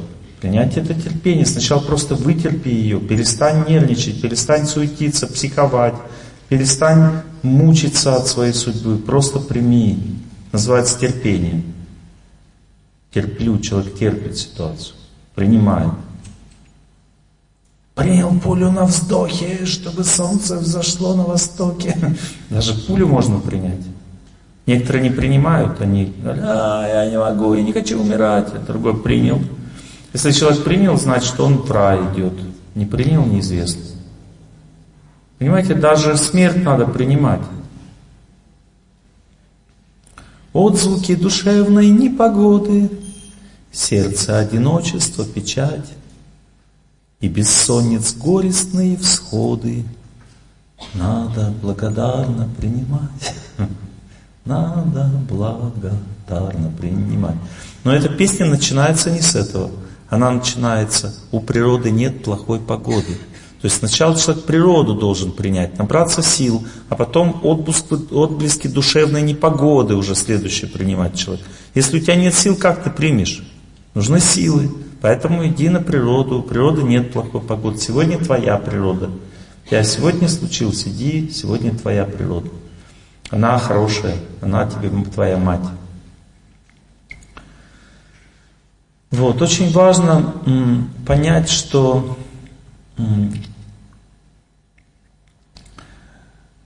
Принятие или терпение в данном случае недостаточно, потому что нужно и дальше двигаться, нужно трудиться над своей судьбой, пока ты ее не переварил до состояния, в котором ты просто воспринимаешь ее как объем работы или как трудность. Вот, допустим, кухня грязная, зашла, вышла.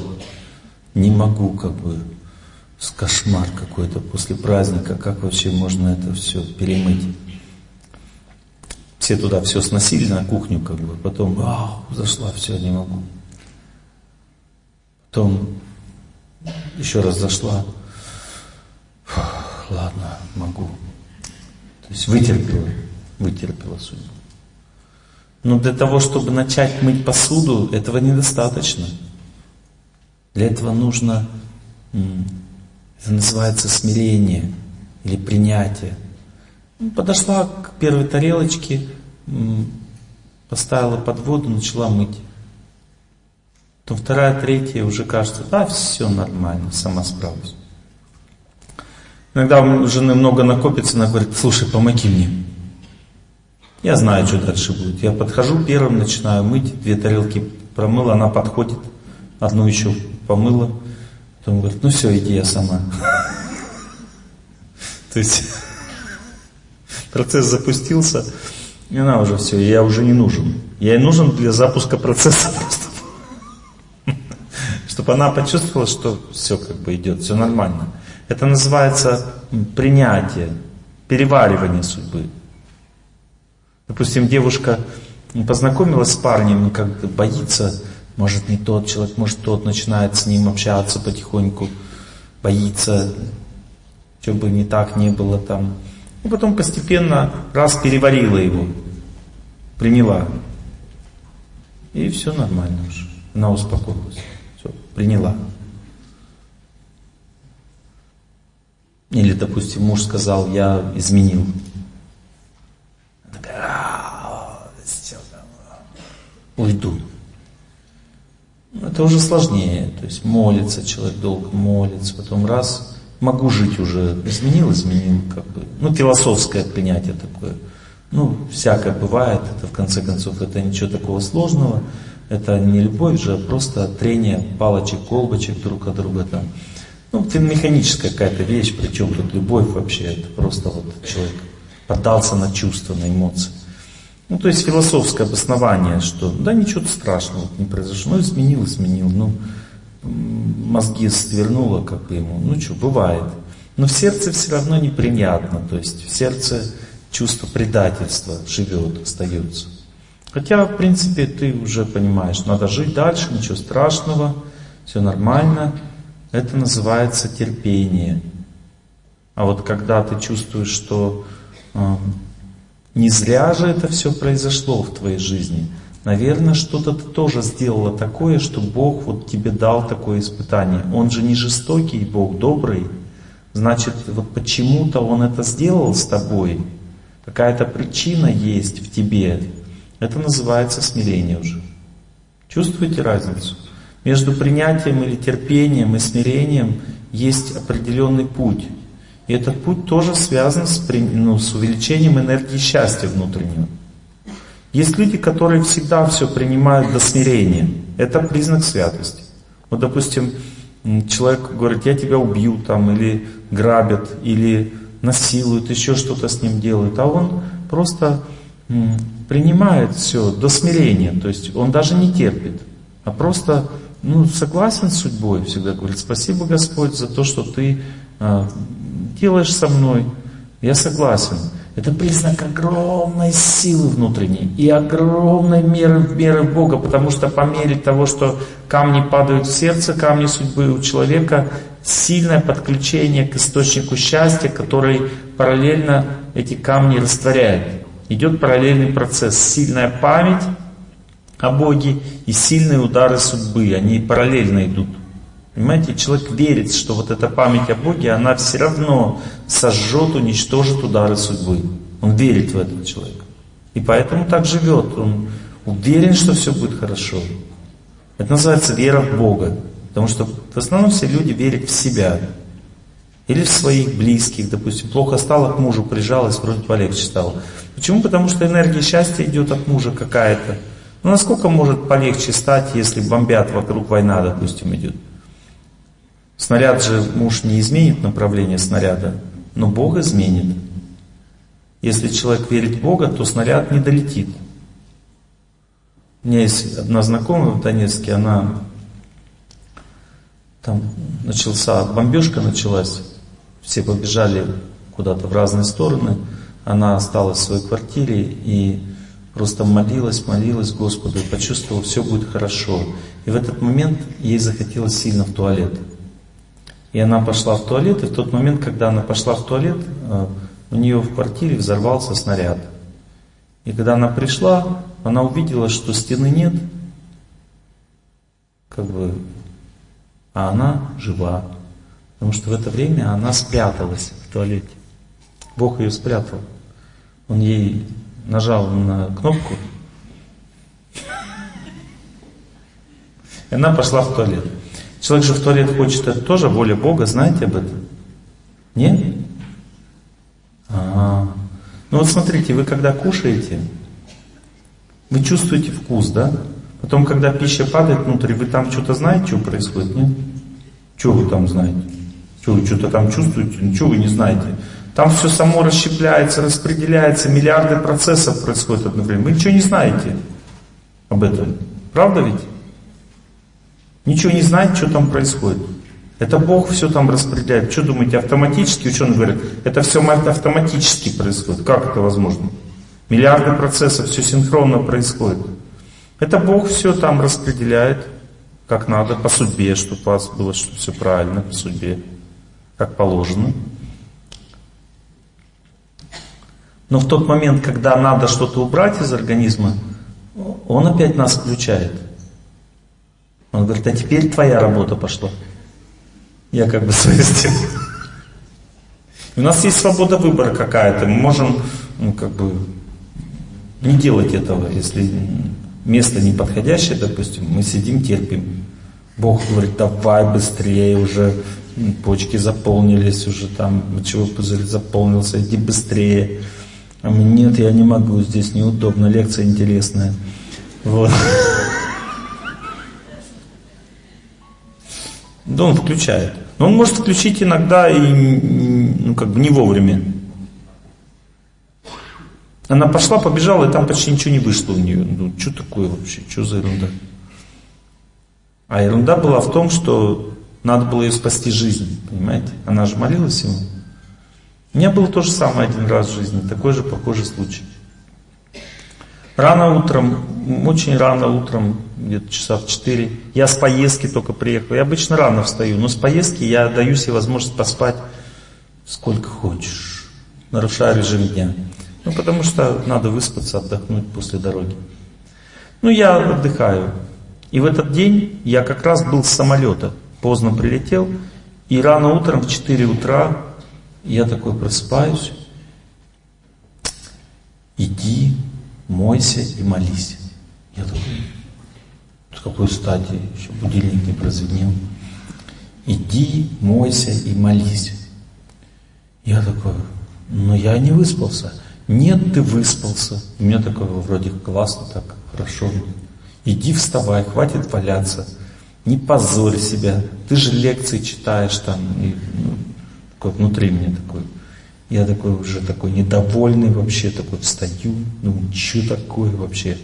И пошел, короче, в ванну, а у меня за ванной комнаты там э, вот эта там система, которая там обогрев дома идет, там все вот эти вот все там приборы. И там произошло замыкание между проводами, и начало гореть, там уже пожар. Господь меня поднял в это время специально, чтобы я затушил этот пожар. То есть открываю, смотрю, в ванной дым, открываю дальше, смотрю, там уже горит. Вернее, открываю в ванной дым, и, и такой Господь, теперь закрывай. Я закрываю. Он говорит, теперь пойми, как надо дальше. Ага, я вспоминаю, что нельзя дышать дым, сразу упадешь без сознания, умрешь сразу.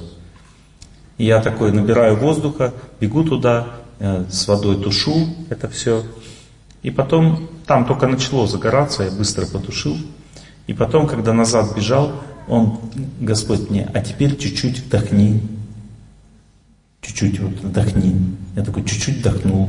Выбегаю, дышать не могу. Такой, так, и раздышался постепенно. И потом я такой, на улице уже, такой, а зачем ты меня заставил вдохнуть? Ну, как зачем? Чтобы на лекциях рассказывать. Чтобы люди потом дышали дымом, потому что от этого все и погибают. Если ты в дыму находишься, надо просто ну, не дышать. Вы, выбежать из дыма надо, а потом дышать уже. Иначе ты, просто у тебя останавливается дыхательный центр, перестает работать, человек умирает. Такая история. То есть, видите, Господь заботится. Второй случай, у меня термос стоял возле плиты, газовая плита, термос рядом как-то поставили неправильно. И какая-то вспышка газа произошла там, ну, подача газа лишняя. И так газ вспыхнул сильно, и термос загорелся. А в это время я просто читал молитвы. Ходил, читал молитвы. И там у меня кукуруза варилась на плите. И я знал, что она сварится через там, 40 минут. Но прошло всего 15 минут, и как бы и у меня в сердце иди посмотри кукурузу. А я так не люблю прерываться. Я такой, нет, я читаю молитвы, нет, смотри кукурузу. Нет, я читаю молитвы, нет, кукурузу. И такой, Думаю, я бесконтрольный человек совершенно. Пошел в кукурузу, а там уже термос горит. Это все течет, там все это пластик горящий, там, ну, в общем, там полный уже такой процесс пожара. Ну, тоже быстро все затушил. Это Господь так действует в сердце, Он помогает. Понимаете? Ты когда на Него настроен, на Него настроен, Тогда Он тебе помогает. А когда ты настроен на свои беды, проблемы, несчастья, в это время Он тебе не может помогать, потому что место занято. Твоя память занята собой. И вот это, в этом отличаются удачливые люди и неудачники. Удачливые это те, которые как бы стараются больше о Боге думать, и Господь в это время им помогает. Он показывает опасность, когда нужно, понимаете? Но если человек настроен на себя, на свою проблему, постоянно печалится, там, грустит, скулит, там, кого-то на кого-то злится, это еще хуже. Если ты просто скулишь, как бы, это хорошо. Если ты ненавидишь кого-то, они виноваты в моей жизни. Это все, это уже тогда вообще как бы шансов нету помочь себе в жизни.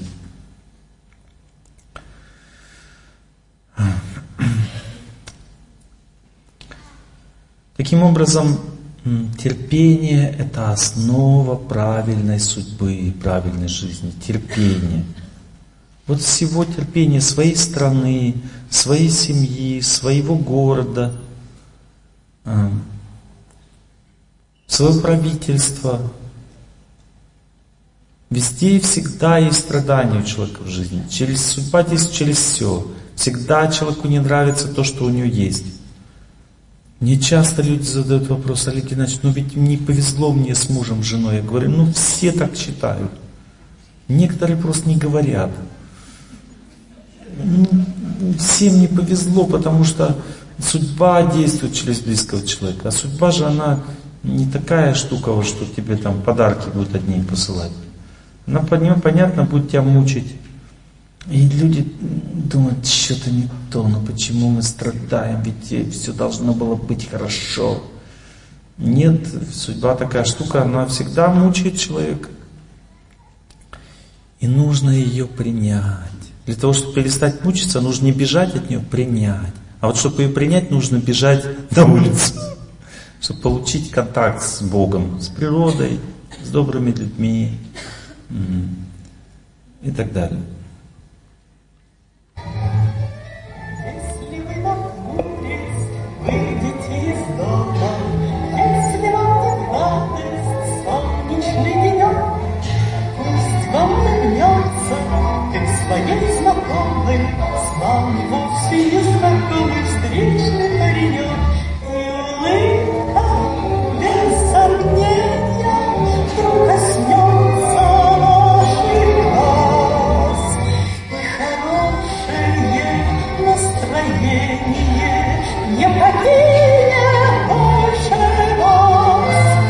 Видите, если как бы даже природа тебя не радует, ну хотя бы человек, что пора. Если человек не радует, иди в храм тогда. Там тебе поможет Бог уже. Ну то есть не радость, солнечный денек, даже природа тебя не радует, значит это уж совсем тяжело. Ну хотя бы пусть люди добрые тебя порадуют. Или в храм сходи, там, может быть, молитва тебя порадует. То есть нужно отвлечься от судьбы. И эта отвлеченность от судьбы называется терпение. Терпение не означает, что я типа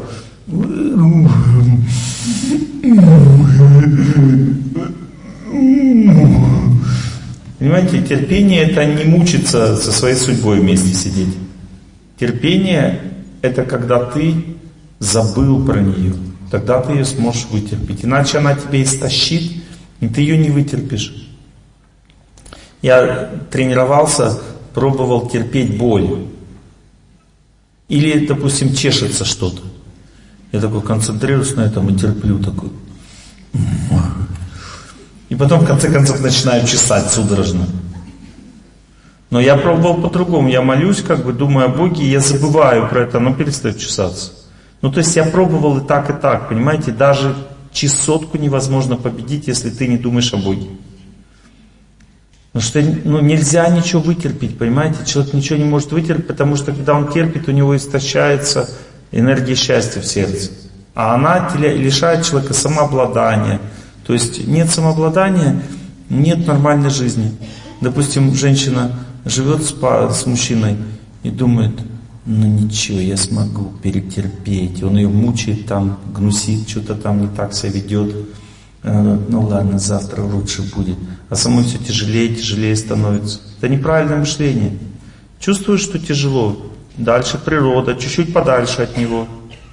Вот действует судьба через кого-то. Чуть подальше означает не выяснять отношения. Правду от него не ждать. Давайте сейчас правду разберемся, кто прав, кто не прав. Но не через него судьба действует, какая правда. Вот, допустим, к вам палач подходит, он говорит, выбирай, или от меня подальше держись, или я тебя буду казнить. И вы к нему подходите, говорит, давай разберемся, казнить меня или нет. Ну что разбираться? Взял руку, отрубил.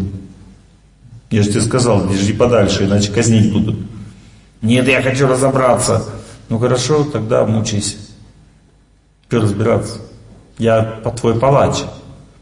Близкий человек, он палач, понимаете, он не разбираться с вами пришел, а казнить. Он вас мучить пришел. Если он это собрался делать, так отодвиньтесь, пойдите погулять. Он, допустим, разгневался, извини, мне в туалет надо. Раз в туалете заперлась, как бы к них прошел. Он стучится, я тебя хочу сказать. Подожди, я в туалете.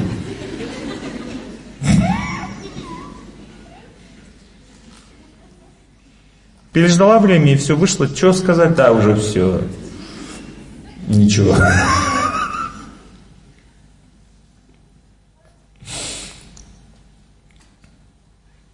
Я разок написал, написал одному человеку в гневе. отправил ему, смотрю, интернет не работает. Гад, гад. Вот. Потом помолился, пришел, удалил сообщение.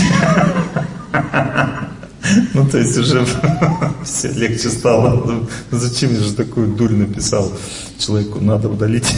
Удалил сообщение. Ну, то есть э, важно вовремя смыться, понимаете? Судьба, она такая штука, что нужно отстраниться. Не нужно выяснять отношения с ней. А, время проходит, становится легче. Нужно вовремя, ну, как бы отодвинуться. Одна женщина ко мне обращается, Олег Геннадьевич, у меня как бы суд, вот, и, и я не знаю, то ли сейчас и есть возможность перенести на неделю. Я говорю, конечно, перенести, неделю молиться, перенести на неделю, срочно. Это супер идея.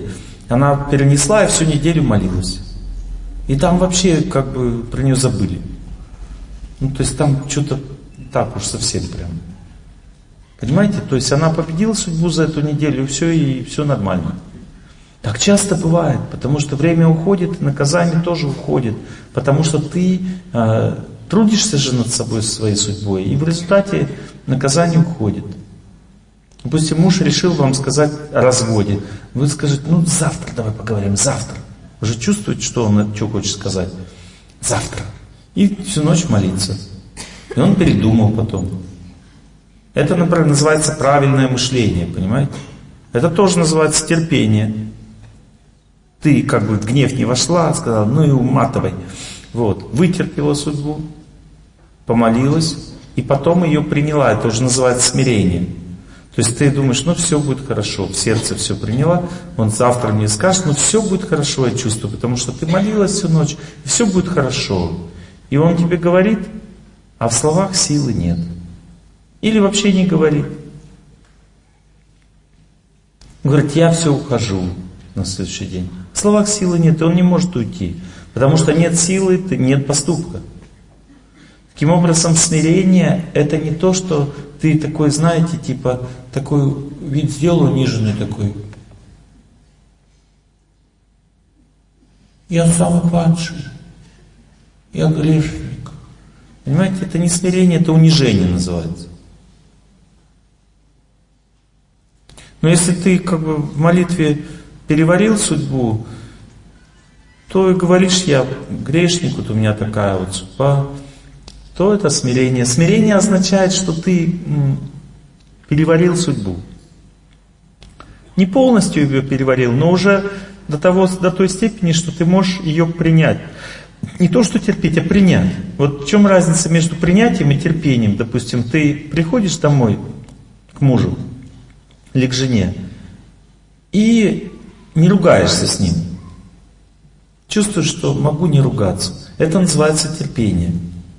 А если ты идешь домой и знаешь, что все будет хорошо, ты отдыхать домой идешь, хотя у вас есть противоречия серьезные, то это называется смирение. Смирение происходит, когда человек сильно думает о Боге. Он переваривает сильно судьбу, и даже на фоне катастрофы он при этом не выходит из равновесия. Смиренный человек это спокойный человек на фоне катастрофы. Понимаете, смиренный человек это тот, который кланяется в ноги судьбе. Вот, допустим, человек приходит на экзамен, он знает, что ему поставить двойку хотят. И преподаватели знают, что он знает. Но они все равно хотят поставить двойку. А он помолился, и он как бы мысленно кланяется в ноги этим преподавателям. Он говорит, спасибо, судьба, делай со мной все, что считаешь нужным. Но в сердце у него спокойно. Это называется смирение. И преподаватели не могут в этом случае поставить двойку. Не могут.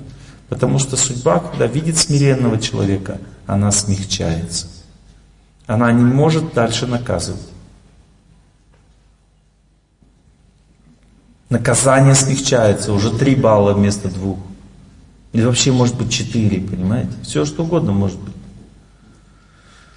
Ну то есть как бы идея заключается в том, что смирение это уникальное свойство человека, которое связано чисто с памятью о Боге. Потому что своими силами невозможно войти в такое состояние.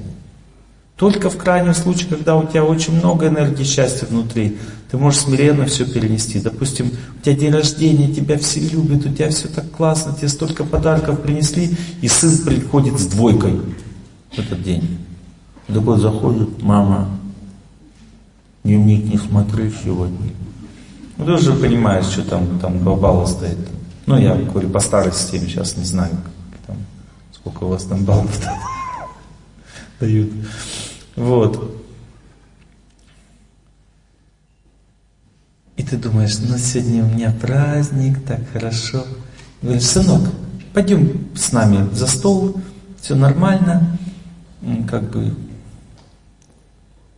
Я сегодня тебе не буду дневник смотреть. Все. Это называется принятие, да? Смирение. На следующий день с похмелья, все плохо, грязь вокруг, короче. Васька, сынок, с прямо с самого утра, показывай дневник, гад такой. Почему? Потому что сил же нет уже, все. Нечего было выпивать на день рождения. Похмелье означает, что духи выходят, веселящие из тебя, и счастья не остается уже. Они тебе подарили счастье, сколько ты хотел, взамен на волю. А теперь они уходят из сердца, и там опустошение внутри. Называется похмелье.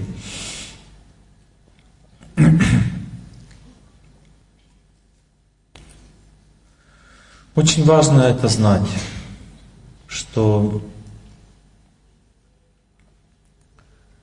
после, только после того, как человек смиренно воспринял всю ситуацию, какая есть, он может честно посмотреть на свою жизнь. Потому что честности мешает всегда боль в сердце. Трудность судьбы не дает быть честным. Она заставляет как бы скрывать.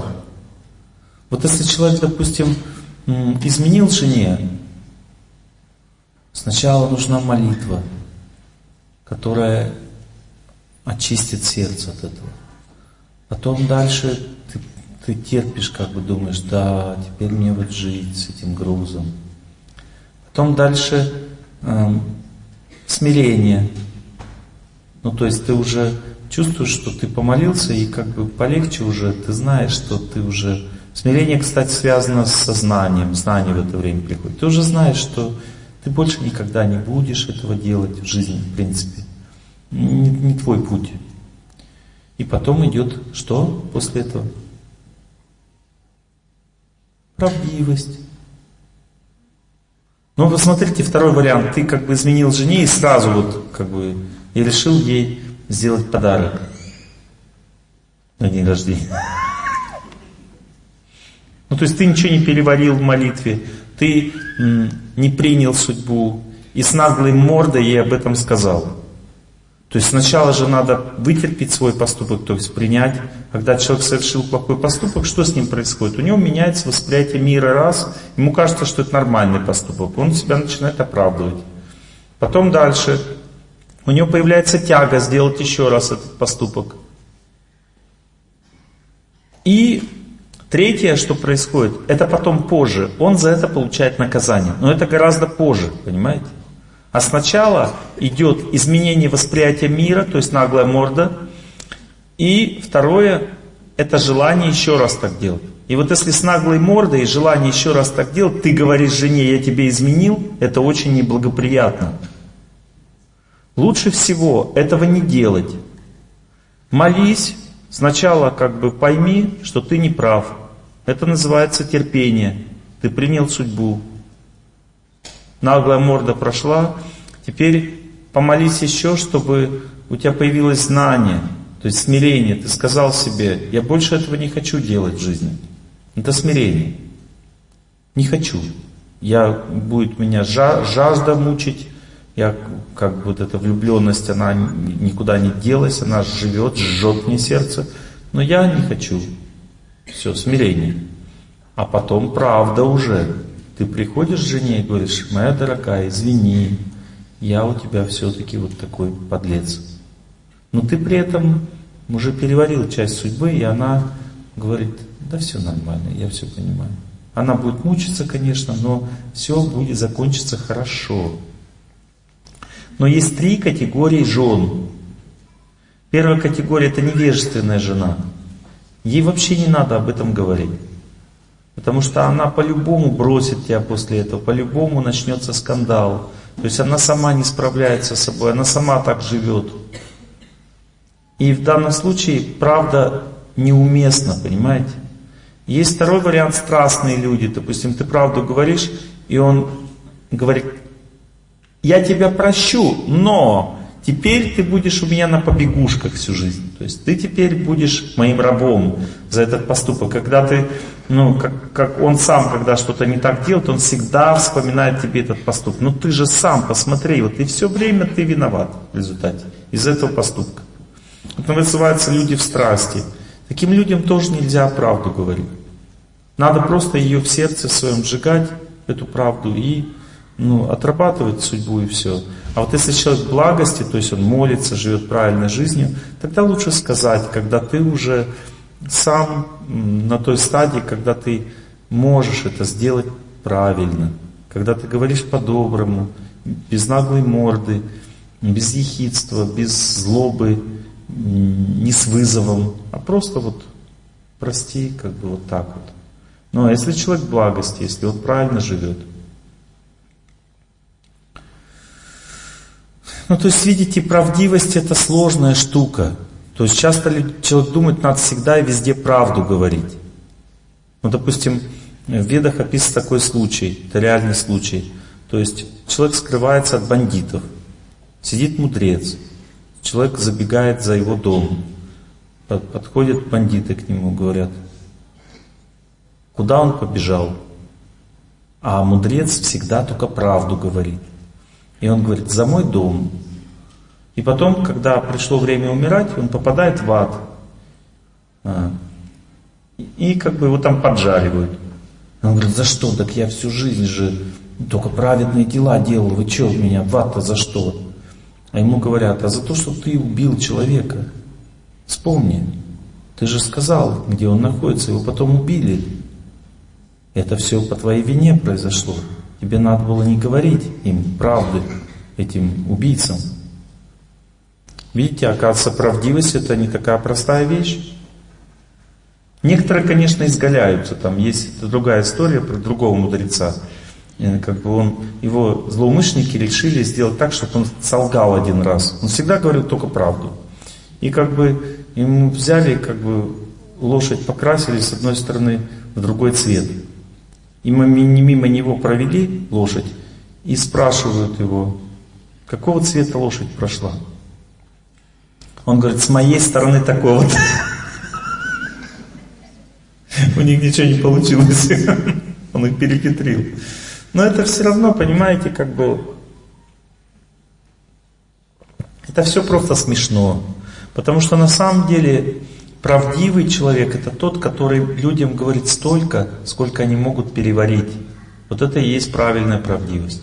Что можно столько нахлобучить человеку, что он за жизнь за всю не переварит. Ну то есть правдивость означает давать людям благоприятное знание, делать это с добрым сердцем. Вот, допустим, если человек не может что-то переварить, ему не надо это знание давать. У него не хватит сил с этим справиться. Вот этом заключается настоящая правдивость, она соткана из сострадания. То есть доброта, мать правдивости. Если у тебя доброго посыла нет, а ты правду матку как бы и рушишь этой правдой людей, то никакая это не правда, это злоба. Вот, допустим, вы своему ребенку там, да ты то не ядец, там, никогда ты не будешь отличником, ты самый плохой в школе ученик. Допустим, вы ему правду там лепите, правду матку. Но в этой правде нет доброты. Это значит, что ты за это ответишь. А особенно, если ты критикуешь людей, которые идут к Богу уже. Вот ты им правду как бы начинаешь какую-то свою лепить. Думаешь, это правда. Начинаешь им эту правду лепить, то за это ты будешь вдвойне отвечать. Потому что если человек к Богу уже пошел, он как бы молится, правильно живет, то он все же исправит сам. Ему уже не нужна твоя помощь в виде твоей правды, так называемой. Тем более со злобой сказанной. Вот он и так уже исправляется, он становится хорошим человеком. Все, придет время, и он вообще будет хорошим.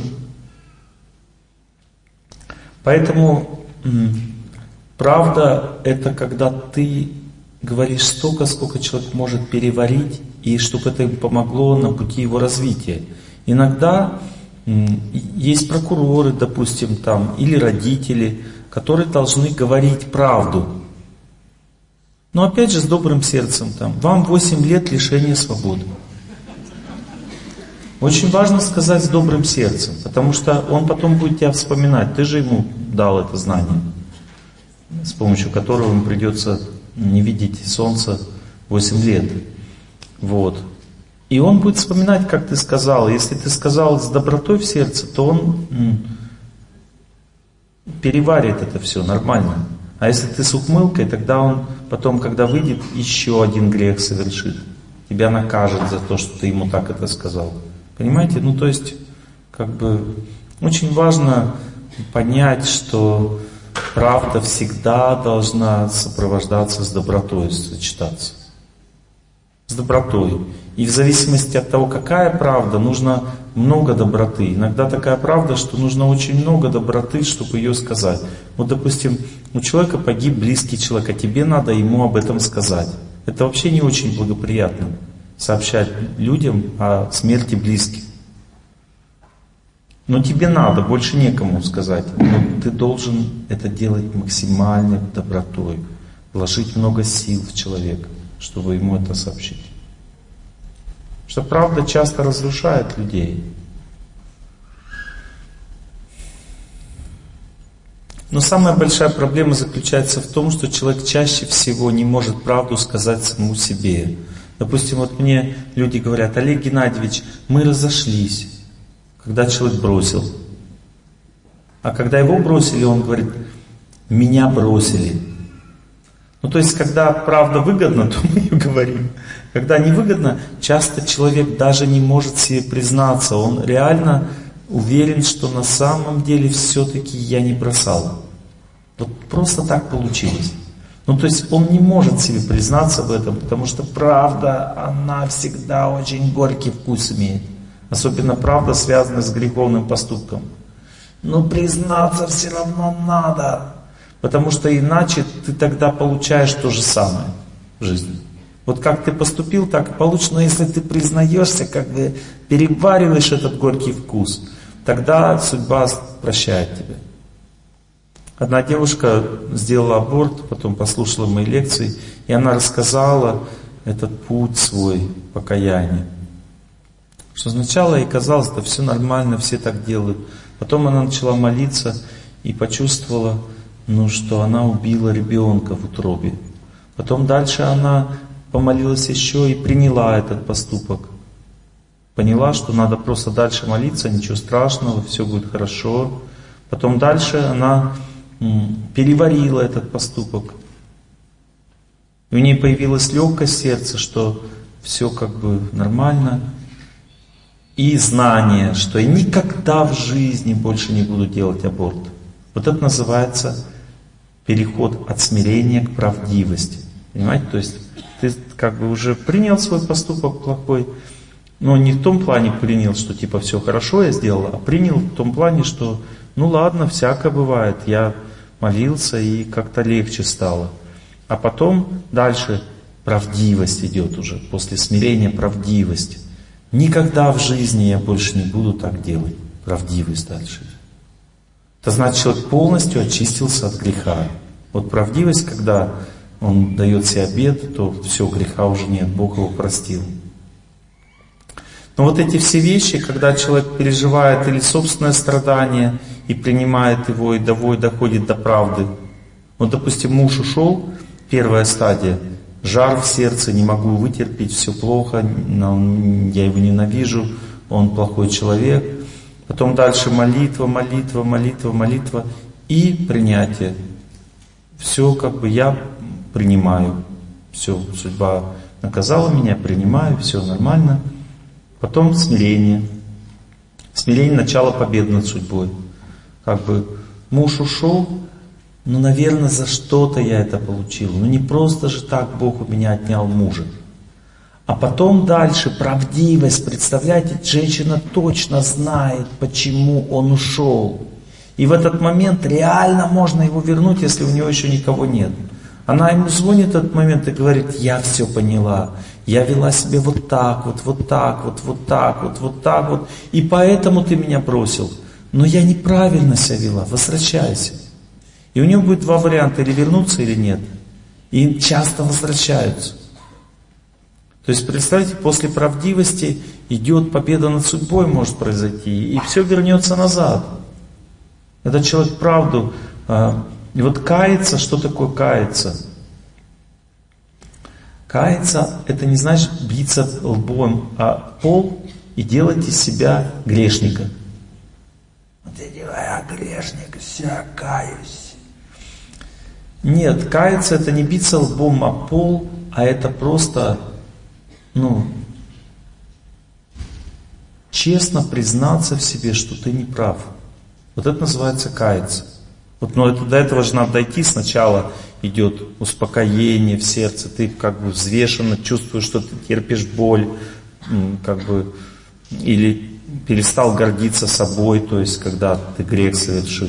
Потом молишься дальше, а, сначала идет терпение, потом принятие, ты чувствуешь уже, что ты грешник точно, принял судьбу уже, или ты чувствуешь, что ты а, другого поступок плохой держишь уже спокойно, в сердце спокойно. Ты не терпишь, а спокойно. Это называется смирение уже. И только после смирения правдивость или покаяние. Это одно и то же. Ну, то есть покаяние означает, что ты честно признался себе, потому что тяжелее всего себе признаться во всем. Вот это признаться другому человеку еще легче, чем себе признаться. Что если бросила, значит бросила. Признайся в себе, иначе тебя тоже бросят. Призналась уже, уже лучше, уже меньше опасности. Поэтому всегда перед правдой идет доброта. Всегда перед правдой доброта. Надо это усвоить. Доброта означает принятие всегда. Вот как быть добрым по отношению к своему ребенку? Надо его принять сначала вот таким, какой он есть. Это терпение и смирение, две стадии. Принять. А после правдивости или воспитания, воспитание это что такое? Это правда. Правду говорить надо с добротой. А после правдивости идет уже целеустремленность, когда ты можешь куда-то вести человека, что-то менять с ним вместе жизни. Потому что если ты не вскрыл ситуацию, не решил вопрос, не сможешь ты быть целеустремленным. У тебя груз на сердце лежит, ты не искренне будешь двигаться вперед. Или у человека груз лежит на сердце, ты его не переварил. С ним как ты будешь жить, вместе как ты по жизни пойдешь. Не сможешь. Так сначала доброта.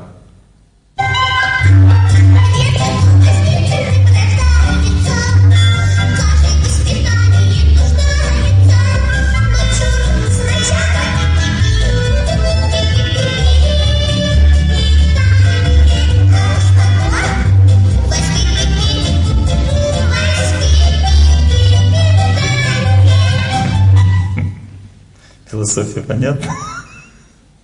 Сначала доброта к ребенку, а потом воспитание. Такой путь, не иначе.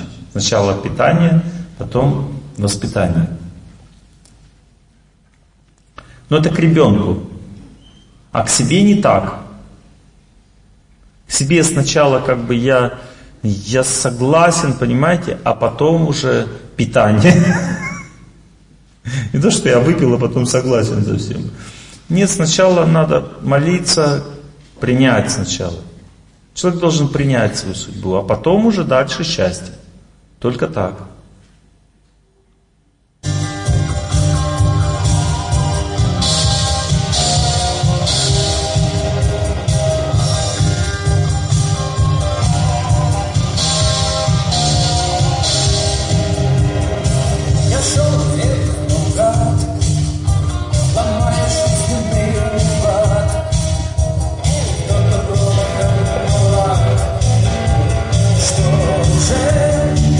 Промахом раз уже неплохо.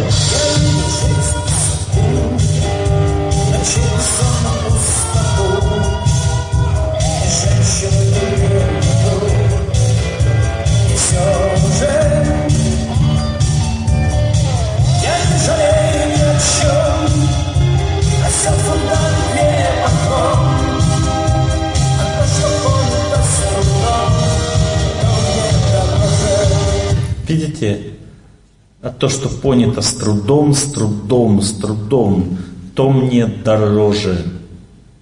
Видите, э, то есть я не жалею ни о чем. То есть он принял сначала. Сначала принятие идет, а потом что идет? Смирение или знание. Ну то есть знание и смирение это одна и та же стадия. Допустим, гордый человек не может дальше познавать ничего.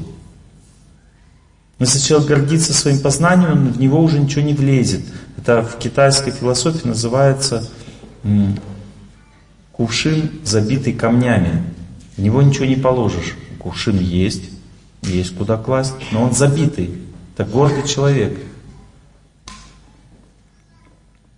А когда человек смиренный, он, это пустой кувшин. Туда можно налить воду знания. Ну то есть смирение предшествует знанию. Если ты не принял судьбу, если ты ее не переварил, то знание не войдет в тебя. Вот как дальше жить, ты не поймешь. Надо сначала принять все. Что ты неправильно живешь, принять это все надо. Потом переварить, ничего страшного, я неправильно живу, это все нормально. А потом знание, как правильно жить. Но если ты ничего не хочешь принимать, упираешься, я нормально живу, что там хотите от меня, тогда хорошо, тогда ничего не получишь. Будешь так жить, как жил дальше, ничего не изменится. Следует знать еще такую вещь, что терпеть человек должен не только свою судьбу, но также свои желания. Потому что желания также являются э, судьбой. Ну, то есть желание, когда человек куда-то тянет, э, то это тоже судьба. И ее надо учиться терпеть. Веды сравнивают желание с конями. А терпение это вожжи. А та сила, которая способна удержать, это разум или возничий. В ведах это сравнивается. И поэтому человек должен учиться коней укращать своих, коней вот этих чувства, которые вот тянут куда-то, заставляют куда-то в пропасть, как бы прыгать судьбы, нужно укращать, терпеть. Терпение также означает контролировать чувства, не есть на ночь, не обжираться. Сокращается продолжительность жизни, лицо становится некрасивым, гормональные функции разрушаются – Встать невозможно рано утром, тело становится ленивым, переваривается все плохо, токсины накапливаются, это приводит к злокачественным опухолям. Страшное дело, когда человек передает на ночь. Лишний вес начинает именно копиться от этого, от ночного питания. Человек должен терпеть сначала хотя бы. Терпеть невозможно, потому что человек кушает на ночь, потому что он устает, ему надо как-то снять напряжение. Это означает знание уже. Он вытерпел один раз, думает, я не могу не есть на ночь. Что делать? Знание. Надо вставать под душ, снимать напряжение, выходить на улицу, снимать напряжение, смотреть добрые фильмы. Ну, снимать напряжение правильными способами нужно. Природа должна, доброта людей, природа. А, вот как надо снимать напряжение. Молитва. Вода, энергия воды снимает, энергия земли. Я лягу, прилягу, край гостинца старого, хай накроет туман. ну, то есть, я на крылечке прилягу просто и все, я отдохну, сниму себя напряжение. Но всегда нужно свои чувства держать под контролем, иначе они разрушают нашу жизнь. Понимаете, это очень важно.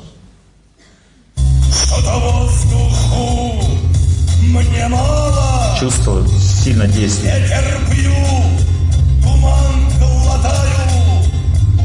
Чую с гибельным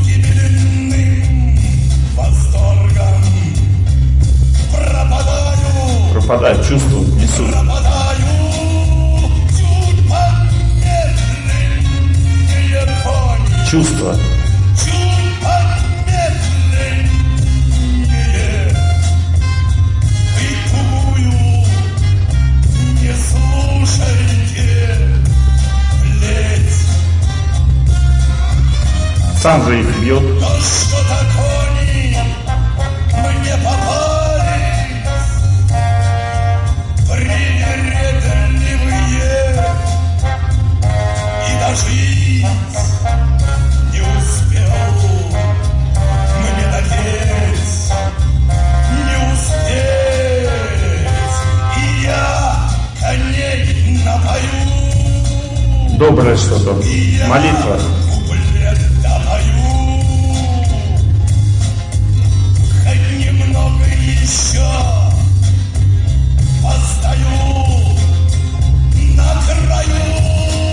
На краю судьбы, не надо уходить от мужа еще, ну иди к подружке сходи, поговори с ней, хоть немного еще постой на краю, не надо бросать своего мужа. Хорошо, как бы хочешь уйти, уйди, не говори, что бросила, поживи у мамы, хоть немного еще постой на краю, не надо как бы рубить все, потому что рубишь свою собственную жизнь. Вот. Хоть немного еще постой на краю, а уходить можно от мужа, но не навсегда. И не надо говорить, что это развод. Просто ушла отдохнуть к маме.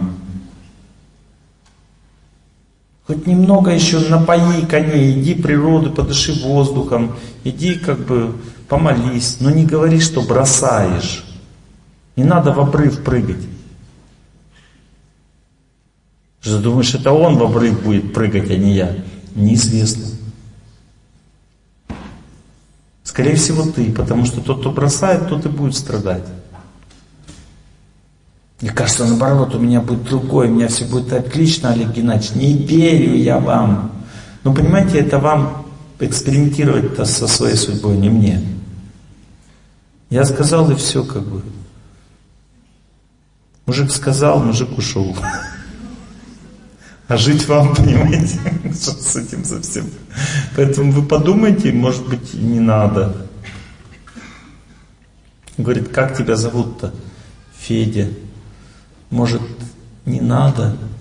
Надо, Федя, надо. Позаниться ему. Надо, Федя. Поэтому будьте осторожны со своей судьбой. Не принимайте преждевременных решений, когда чувства вас разрывают. Это очень трудно не подчиниться им, но они вас несут в пропасть. Они привередливые чувства по природе, они всегда несут в пропасть. И нужно постоять на краю чуть-чуть. Напоите коней духовным знанием. Дайте им своим чувствам какую-то отдушину. Сходите в храм, сходите э, к близким людям.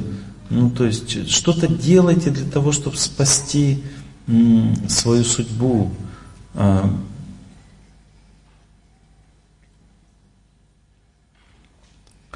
иначе вы просто проиграете.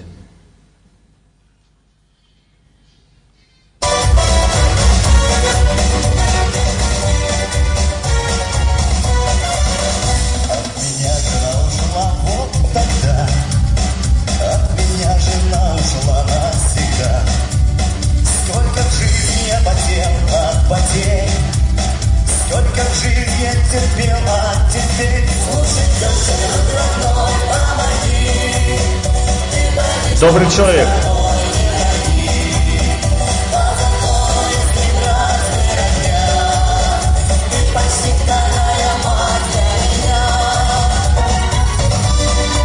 Или вот такой вариант. Много про тещу спето. Ну, примерно то же самое.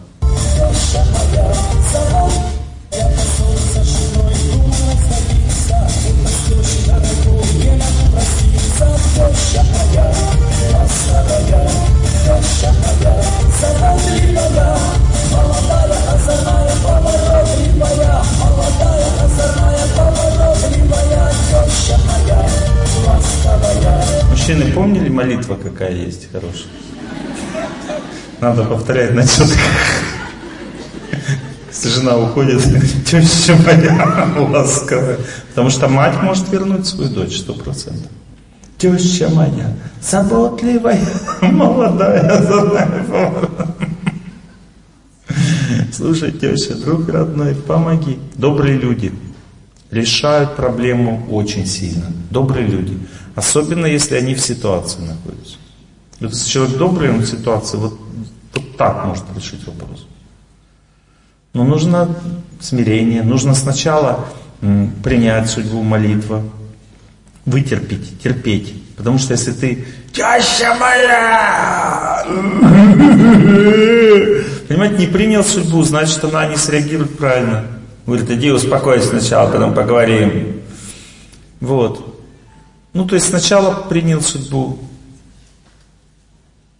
вытерпел, потом смирение, успокоился, и уже в смиренном состоянии я поссорился с женой, думал разводить, теща моя, заботливая. Ну, то есть смиренно уже она такая, ну, заходи, заходи, сынок.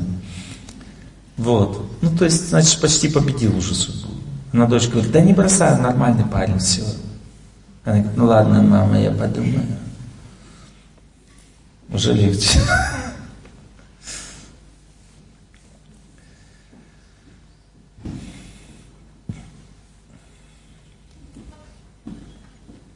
Ну, понимаете, понимаете, все это все равно не выход из положения. Потому что спасает все не терпение, не смирение, не правдивость.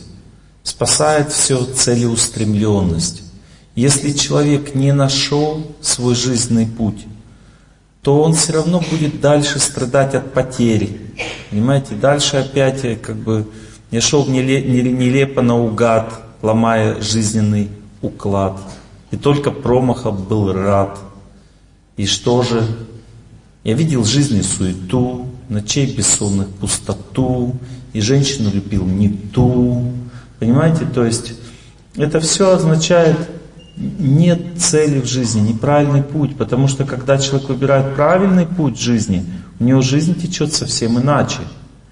Первый признак правильного пути – это просветление в мозгу. То есть человек начинает трезветь, он смотрит на мир и думает, это неправильно, это все не так, это мне не надо, вот это не надо. Первое, что он видит, он начинает мир видеть по-другому. У него краски жизни меняются, он видит, кто правильно живет, кто неправильно. Ему хочется быть ближе к тем, кто правильно, хочется подальше от тех, кто неправильно. Ему говорит, пойдем праздновать. Он говорит, не надо, я там как-то уже не хочу. Понимаете? Он говорит, ну пойдем, даже друзья, ну выпьем там, ну что, ну мы, мы же так классно в прошлый раз рыгали под столом все вместе. Ну, говоришь, нет, я как бы не хочу уже что-то. Мне не нравится уже так. То есть, если без спиртного, я согласен. Понимаете, меняется восприятие мира, меняется понимание, где правда, где нет.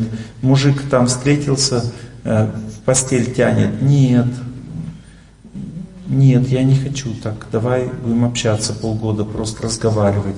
Ну что разговаривать, ну, мы же взрослые люди, ну что разговаривать, надо жить. Он говорит, нет, нет.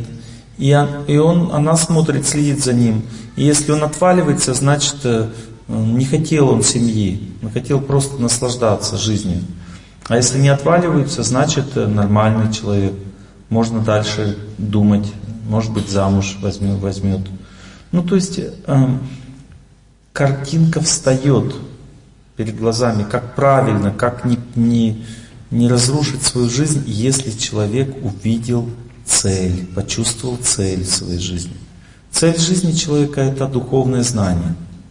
Это знание о том, как правильно жить, знание о Боге. Начинается это видение цели с простых вещей. Это всегда означает счастье в сердце. Вот, допустим, я когда был ребенком, у меня была очень тяжелая жизнь, потому что родители были очень тяжелые отношения. И они неправильный образ жизни вели. И я страдал неимоверно от этого всего, я не знал, как мне жить. И я интуитивно начал просто йогой заниматься. Неподвижное положение тела, начал закаливаться. Интуитивно, потому что это облегчало мне жизнь. Вот я не двигаюсь, мне легче становится. Под, под воду встаю, легче становится под холодную. Потом я начал бегать еще на морозе. Начал бегать, опять легче становится. И я как-то интуитивно вот эти все методы а, победы над судьбой, кроме молитвы, почувствовал в жизни. Потому что молитва это какая молитва? Там атеизм был, то есть и вообще никто не знал ничего про Бога. Я там где-то по крупицам собирал вот эту информацию, что есть какая-то йога там. Меня в эту сторону тянуло еще тогда в детстве, там, в 12 лет. Вот. Хотя не было никакого знания. Не обязательно йога, там, Сейчас духовного знания хватает. Люди все знают, что есть Бог, куча храмов работает, есть обучение детей, даже воскресной школы, столько возможностей есть у детей развиваться духовно, и взрослых людей тоже. Но тогда не было никакого знания, я по крупицам собирал просто его. И мне всегда становилось легче от этого. То есть облегчение в жизни это признак правильного пути. Может быть, ты как бы до конца не знаешь, куда ты идешь в это время. Я начал поститься тоже, не кушать. Тоже чувствую легче это тоже. Ну вот все вот эти методы аскез правильные, которые побеждают судьбу, я нашел уже 12 лет для себя. И я так постепенно начал жить, потом я начинал понимать, постепенно пришел к тому, что есть Бог, что надо как-то веру искать. А мне было уже где-то 18 лет в это время.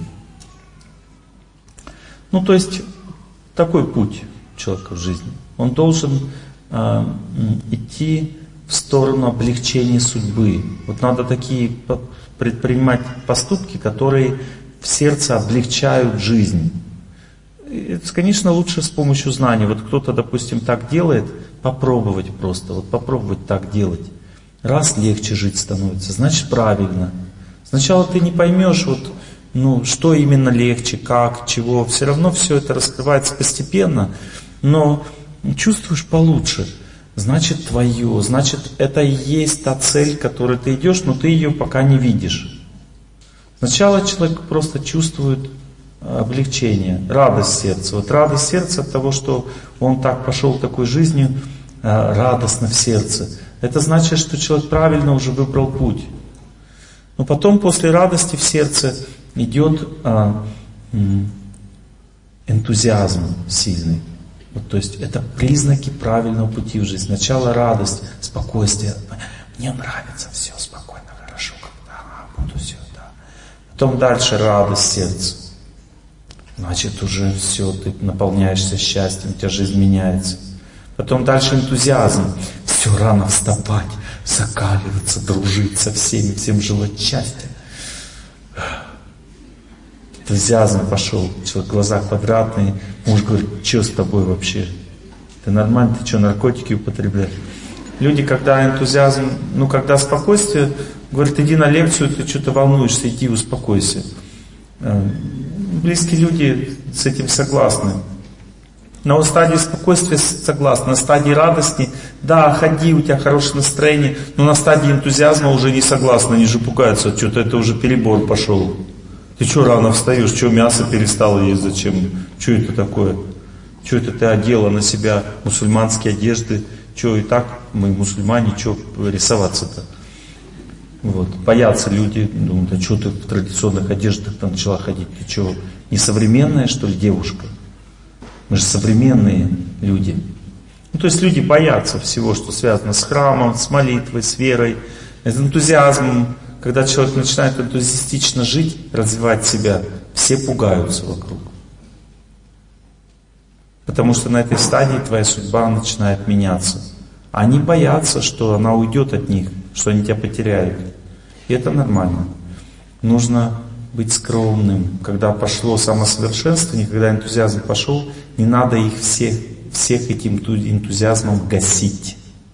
Глаза квадратные. Все вставать рано! Мясо не жрем! Трупоеды!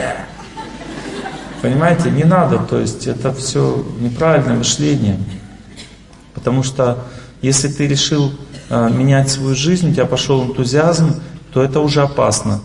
Вот энтузиазм, когда пошел у тебя, то тогда ты его очень аккуратно используй. Если ты решил помолиться, никого не трогай, тихонечко молись. Если ты решил по утрам бегать, тогда э, попроси благословения у близких, чтобы они согласны были с этим. Ну, то есть надо всегда все делать, что связано с самосовершенствованием, очень скромно, потому что это все вызывает возбуждение в умах близких людей. И знаете, путь, любой духовный путь, он всегда одинок по своей природе. То есть человек даже в своей вере, вот он никуда ничего не поменял, в своей вере, духовной практикой занялся, он будет чувствовать себя одиноко. Хотя все говорят, да, правильно, все, мы такие же, как ты, но сами ничего не делают. И ты начинаешь чувствовать себя одиноко, а когда ты начинаешь уже духовные фильмы смотреть вместо простых, когда ты начинаешь духовные книги, и все говорят, ну ты че, зашорился-то? Ну давай как бы сходим в театр, сходим в кино, а, в лунопарк сходим. Ну как бы, ну на резинке попрыгаем давай э, с моста. Ну как-то надо вот веселее жить. Чего ты зашорилась? Зашорился как бы. Чего такие длинные юбки надеваешь? Все закрыто у тебя, как монашка ходишь. С тобой стыдно даже ходить. Открыла бы все тело, как бы, то веселее как-то. Мужички поглядывают, улыбаются. Все веселее жить. Ну, то есть, понимаете, близкие люди будут критиковать, потому что им будет страшно. Одна женщина мне сказала, лучше бы она продолжала пить. Лучше бы она у меня продолжала гулять. Лучше бы она у меня а, продолжала курить. Но то, что она начала практиковать духовную жизнь, это же ужас какой-то. Потому что до этого она была предсказуемым человеком. Выпила, пришла, ну, там все предсказуемо. Украл, выпил в тюрьму, украл, выпил в тюрьму. Романтика. Джентльмены удачи. Вот. Все предсказуемо, понимаете? А тут все непредсказуемо стало, понимаете? Что-то непонятно вообще, что с человеком происходит. Как-то страшно, куда его несет. Опасность, конечно, есть. И очень большая, потому что когда энтузиазм появился, работать над собой, часто у человека нет знания, куда идти. И на, повер... на повестку дня вылазят всегда люди, которые ну, чаще всего испытывают вас, не дают вам правильное понимание, куда идти. Поймите, самая лучшая дорога – это дорога традиционная, в которой тысячи, миллионы людей уже прошли, есть знания духовные, есть храмы, есть как бы, ну, уже все, все проверено. Не нужно никаких экспериментов, то там молния по башке ударила, все, ясновидящий, ясно слышащий, ясно нюхающий, ясно пробующий, ясно чувствующий, понимаете, вот ясный до безобразия просто. На самом деле просто человек утверждается в жизни на других. Это гордость просто, потому что ну, по-настоящему видящий человек никогда не будет этим кичиться.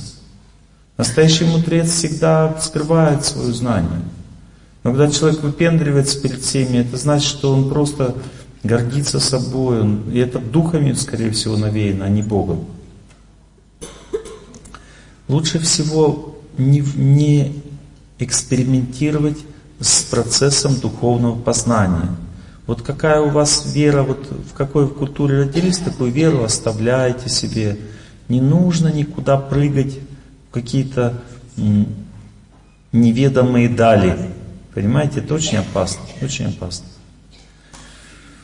Вот, то есть само по себе целеустремленность меняет жизнь, жизнь становится лучше, но надо знать несколько вещей. Первое, это что, что энтузиазм, когда появился, после энтузиазма придет изменение жизни. После изменения жизни придет счастье, несомненно. И после этого придет духовный путь, наставник. Ну, все будет в жизни вот это все приходить постепенно, но уже на уровне энтузиазма, когда ваша жизнь начала меняться, вам хочется жить правильно, появились силы, желания, в этот момент нужно усвоить две вещи. Первая вещь.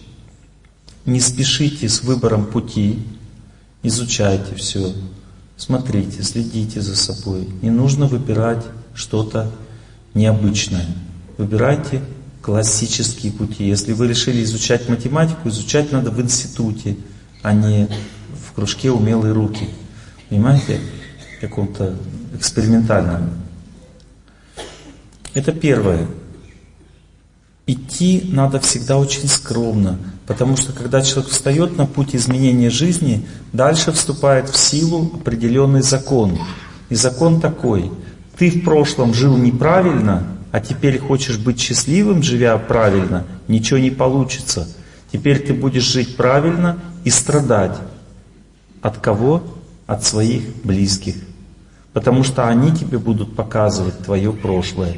Вот если ты решил жить правильно, сначала пройти этот, этот путь страданий, сначала пройди вот этот путь, что тебя никто не будет принимать в твоей новой устремленности, никто не будет понимать, все будут критиковать или осуждать, или смеяться над тобой. Понимаете, это все предстоит тебе пройти для того, чтобы Бог тебя будет испытывать. Он будет говорить тебе, ну смотри, ты вот так вот жил, как они, и теперь Смотри на это.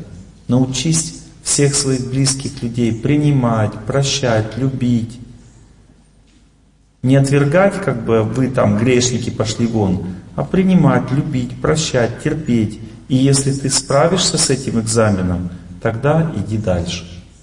А если нет, значит тогда ты свернешь с этого пути. Когда человек злится, всех ненавидит, топает ногами, вы неправильно живете, все строят, всех этот человек потом сам уходит с духовного пути. Всегда. Почему? Потому что он на духовном пути чего он ждет, этот человек? Он ждет от него счастья. А духовный путь это не счастье, а служение. Уметь любить, уметь прощать и до конца себя отдать. Любить, прощать это одно и то же. Люди близкие неправильно ведут. Духовный путь что такое? Прощай, люби, принимай. Вот это и есть твой духовный путь. А если думаешь, духовный путь всех пинка под зад дать, и как бы, и тогда счастье. Они же неправильно живут, я им пинка всех надавал, и теперь счастье. Меня все правильно. Расскажу одну историю, поучительную. Одна женщина пришла ко мне для того, чтобы мне рассказать свою историю. Она не пришла для того, чтобы что-то спросить.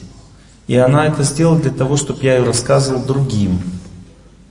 А история такова, что на, на уровне энтузиазма, у ней появился энтузиазм заниматься духовной практикой, работать над собой. И на уровне этого энтузиазма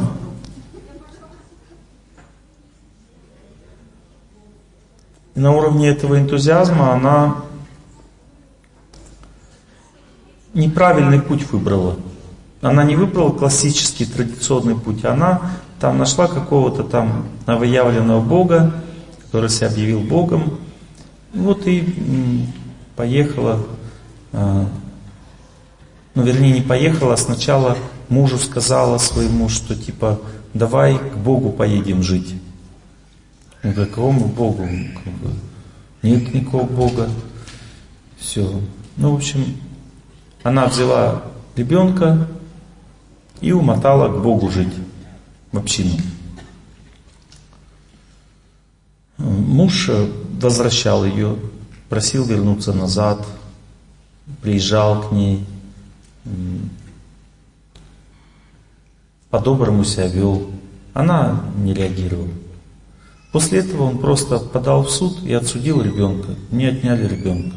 Он его забрал себе. Она осталась одна.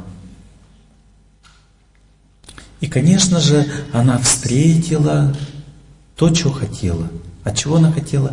Она хотела мужа, который идет духовным путем, чтобы вместе жить счастливой жизнью, вот этой духовной.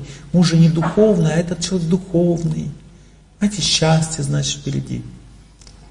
Вот и она нашлась, Бог ей дал такого духовного. Он тоже бросил жену с двумя детьми, мотал тоже в эту общину. И два вот этих духовных человека встретились.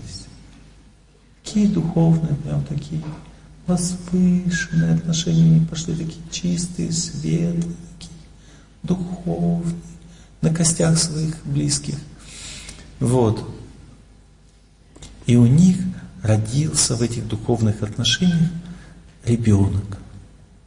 Маленький ребенок. А когда в общинах люди живут, обычно там аскетичная жизнь. Когда родился маленький ребенок, уже с ребенком там не поживешь, потому что ни воды горячей, ничего, ни нормальных условий, ни отопления. Ну, то есть они решили, что вот не тянут они на эту общину и решили духовной жизнью жить где-то в городе и просто ну, работать где-то и так далее.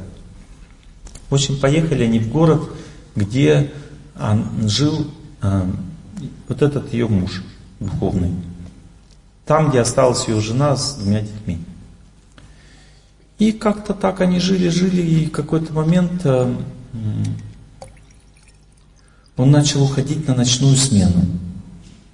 Что уходил, уходил на ночную смену. И потом она поняла, что он начал ходить к своей жене с двумя детьми бывшей. А потом он пришел к ней и сказал, ты знаешь, у нас с тобой духовные отношения, чистые и светлые, но у меня есть материальные еще отношения с своей женой. В общем, я возвращаюсь к своей жене с двумя детьми, у нас будут материальные отношения, а с тобой будут духовные.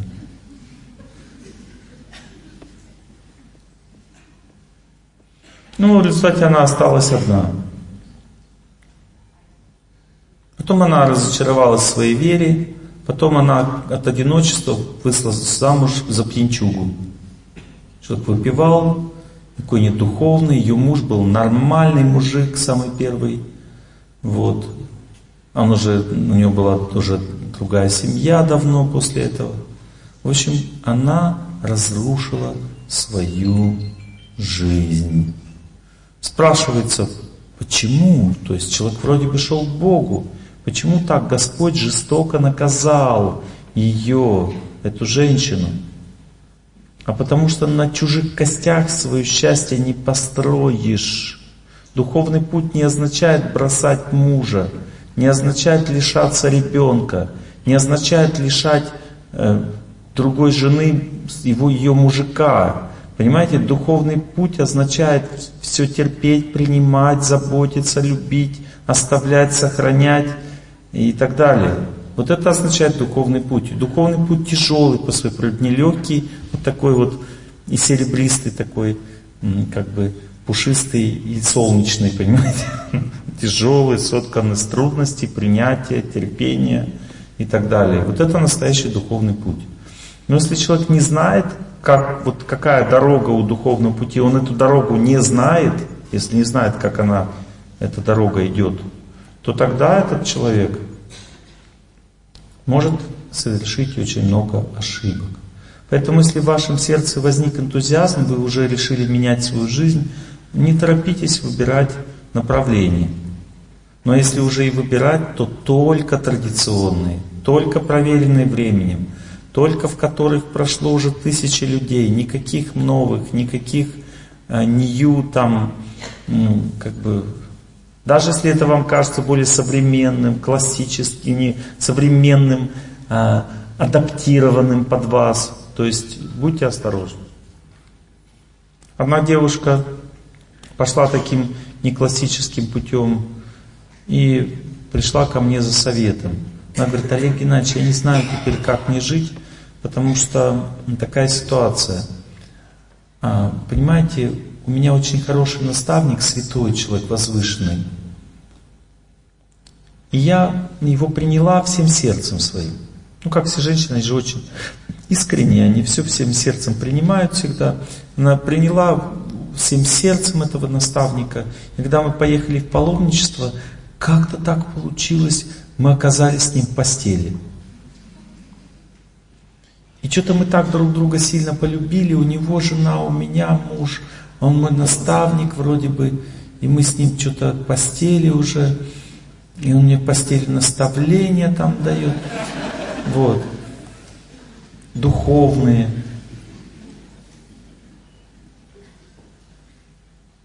И, в общем, Олег Геннадьевич, я не знаю, то ли к мужу, то ли к наставнику дальше. Что мне делать-то? Вроде бы там духовные отношения, здесь у меня муж материальный, а там духовные вроде бы и что-то не духовные уже отношения. Я запуталась, короче. Я ей сказал, смотрите, во-первых, если наставник смотрит на вас не как на душу, а как на женщину, глазки вам строят, все женщины знают такой взгляд мужской. Это не наставник, это человек дисквалифицированный, нельзя воспринимать его как наставника. Это первое. Второе. Если человек предлагает вам какую-то веру, в которую вы хотите войти, но он наставника, над ним нет наставника, он сам эту веру создал, это еще хуже. Потому что у каждого наставника должен быть свой наставник, потому что если он сходит с правильного пути, то кто-то ему поможет встать, ну, то есть поможет ему, позаботиться о нем. Но если человек над собой никого не имеет, тогда тем более не надо с ним связываться. Ваш муж, видите, он все знает про вас. И он, тем не менее, вас простил, принял, говорит, возвращайся домой, все нормально, я тебя простил, будем жить дальше. Представляете, кто более духовный человек? Тот, кто совратил чужую жену и делает вид, что он наставник, при этом в постели наставления дает. Понимаешь, это вообще смешно просто. Потому что похоть и чистота это прям противоположные вещи, понимаете? Никогда там, где есть похоть, никогда чистоты не бывает. А там, где есть чистота, не бывает никогда похоти. И он в постели ей наставление замечательно. Вот. Я говорю, у вас только один выбор, это возвращаться к мужу. Она говорит, ну там же какая-то примитивная жизнь. Духовной чистоты вот этой нет уже. Я говорю, да вы духовную чистоту-то и не видели. Вся духовная чистота у вас в вашем муже, который вас простил, принял. И хоть он считает себя неверующим человеком, Бог его любит в тысячу раз больше, чем этого человека, который вас обманул. Поэтому духовный путь настоящий, он очень сложен. Понимаете, кажется вот что-то бездуховным, потом оказывается более духовным, чем есть на самом деле. Поэтому будьте осторожны. Будьте осторожны. Это мой вам совет. Ну а в целом, как бы, вот всегда духовная, духовная направленность, всегда она отмечается тем, о чем мы говорили вчера. Это доброта, добротой.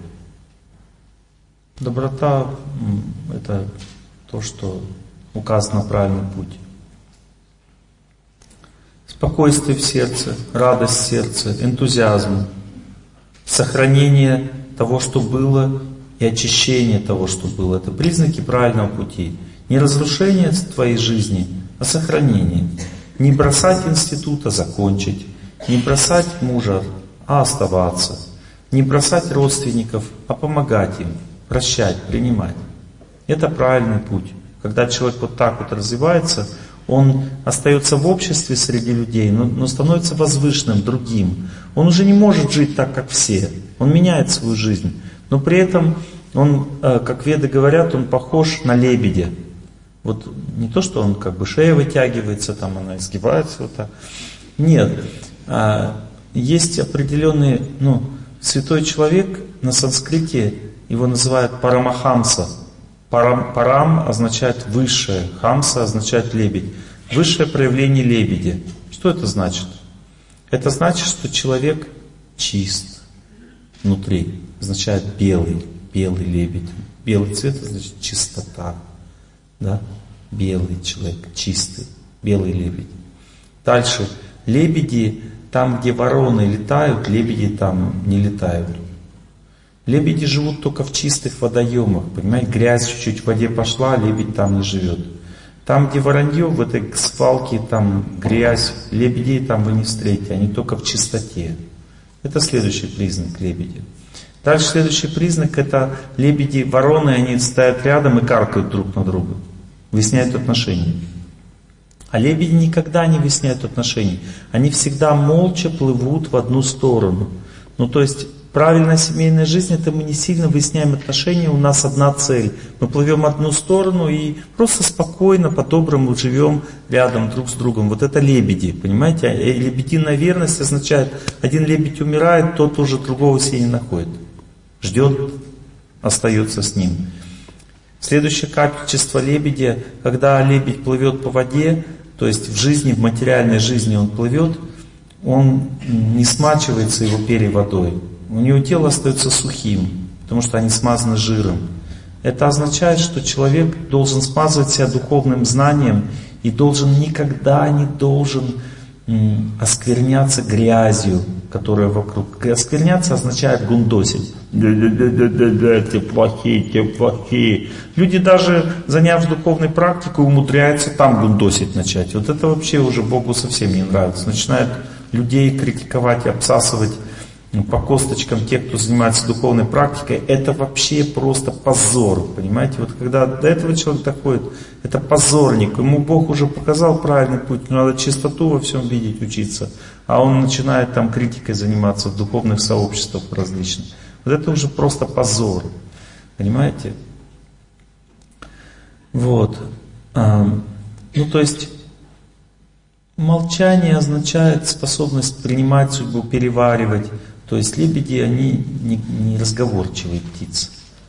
Следующее качество лебеди, когда лебедь, а, если взять, разлить в воде молоко, то лебедь берет как бы воду эту во рту и начинает вот так вот, а, вот так вот крутить ее. И на слизистой а, все молоко оседает, всасывается, а воду он выплевывает. Так человек похож, подобный лебедю, он слышит, когда что-то, он берет оттуда только истину, а всю воду не берет. Вот это вот качество лебедя. Если человек эти качества в себе принимает, он становится чистым. Он становится не, не болтает, а, не сплетничает, не болтает попусту. Если он не смачивается грязью этого мира, если он а, плывет с близким человеком в одном направлении старается, а не выясняет отношения. Если он а, берет суть из всего, а воду выплевывает, то это качество святого человека. Когда человек вот так пытается жить, он рано или поздно становится как белый лебедь чист. И его называют подобным лебедем. Человек подобным лебедем. Парамахамса, то есть святой человек, подобный лебедю. Все начинается с доброты.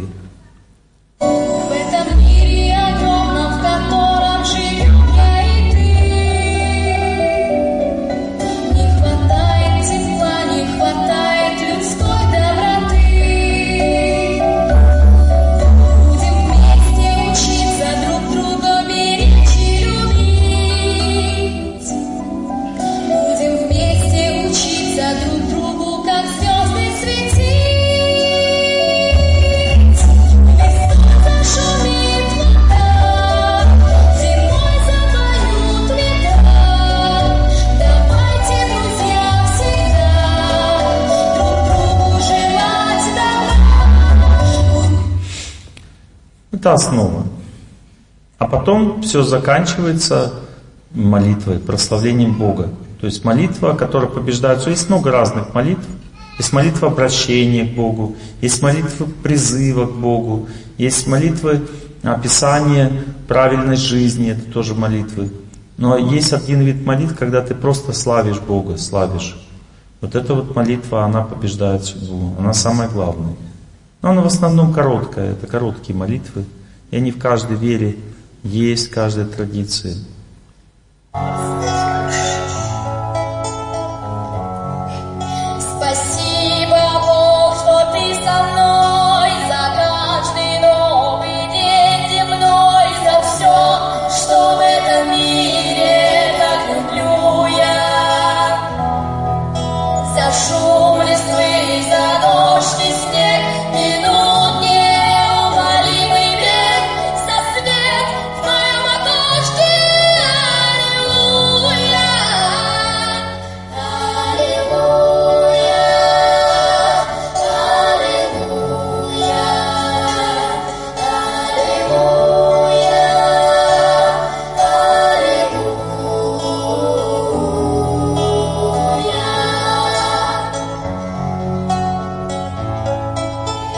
Такой вариант.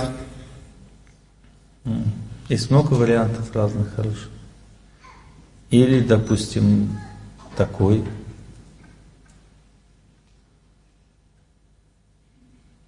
Тоже хороший вариант. الحمد لله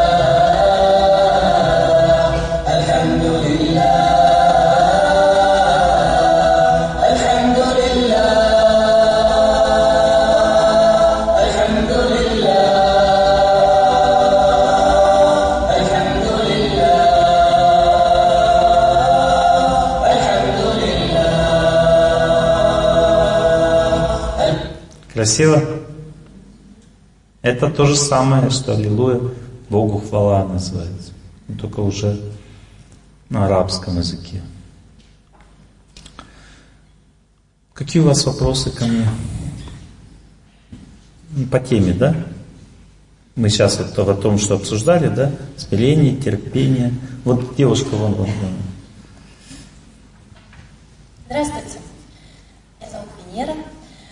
А, вы очень много говорите про доброту. Я очень много говорю, да. Про доброту. Много говорю, согласен. Как вы в этом интернет мне критикуют, как говорят, наговорил он уже очень много. То есть первая фраза. Я поняла, что это вот как бы такая основа. Основа, да, всех, всех черт характера хороших, доброта или злоба. Это два пути. Вопрос возник.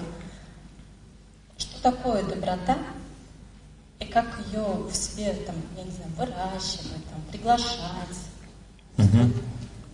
Услышать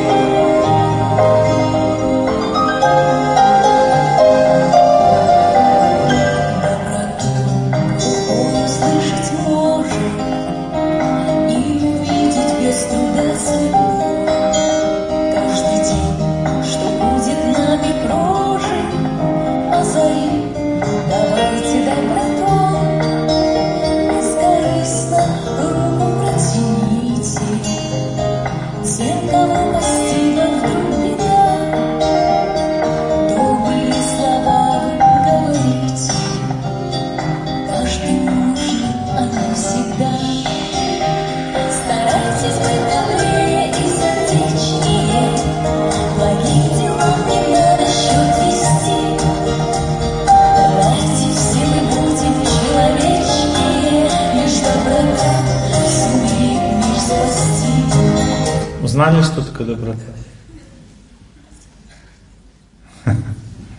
Спасибо вам. Ну, все это перечисляется. Доброта, что такое? Это аскеза. Потому что, когда тебе плохо самому, ты ждешь доброты к себе. Но правильный путь, когда тебе плохо, это а, доброту другим отдавать. Одна девушка, она была одинока очень. И она подумала, что же делать мне вот для того, чтобы победить одиночество. И она не нашла способа никакого. И решила просто, чтобы помогать другим не быть одиноким. И она решила открыть женский клуб. Она открыла женский клуб, в котором она помогала женщинам выйти замуж.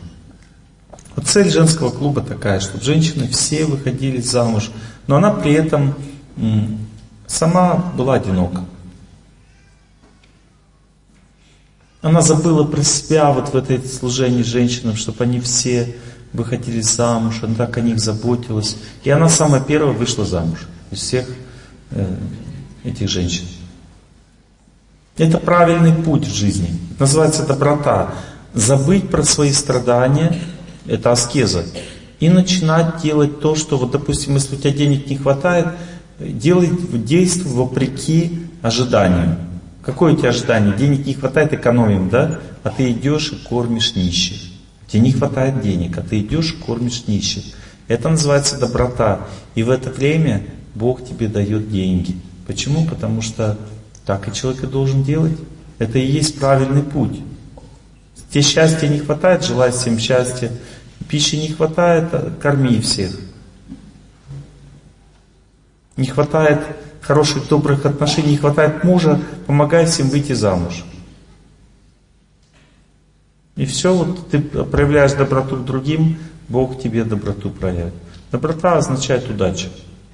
Когда человек добрым становится, он удачу привлекается. Это аскеза. Очень трудно быть добрым, когда тебе плохо. Когда все классно, легко быть добрым. Но люди обычно богатые, чаще всего жадные. Когда человек счастлив, обычно он никому не помогает.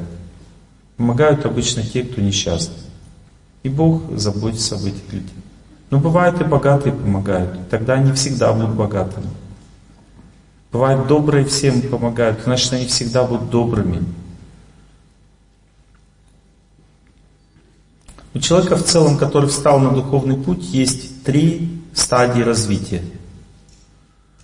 Когда человек духовка, пока человек не встал на духовный путь, он копит только проблемы все. Вот неправильная жизнь, он копит проблемы. И они вроде бы жизнь нормальная, но все копится, копится, копится, и потом бабамс, и как бы смыло человека вообще с нормальной жизни, смыло. Он или спивается там, или в тюрьму садится. Часто люди думают, что случайность не повезло. Это не случайность, это закономерность. Когда человек неправильно живет, его смоет рано или поздно. Это стопроцентный факт. Приходит время, и его смывает из нормальной жизни.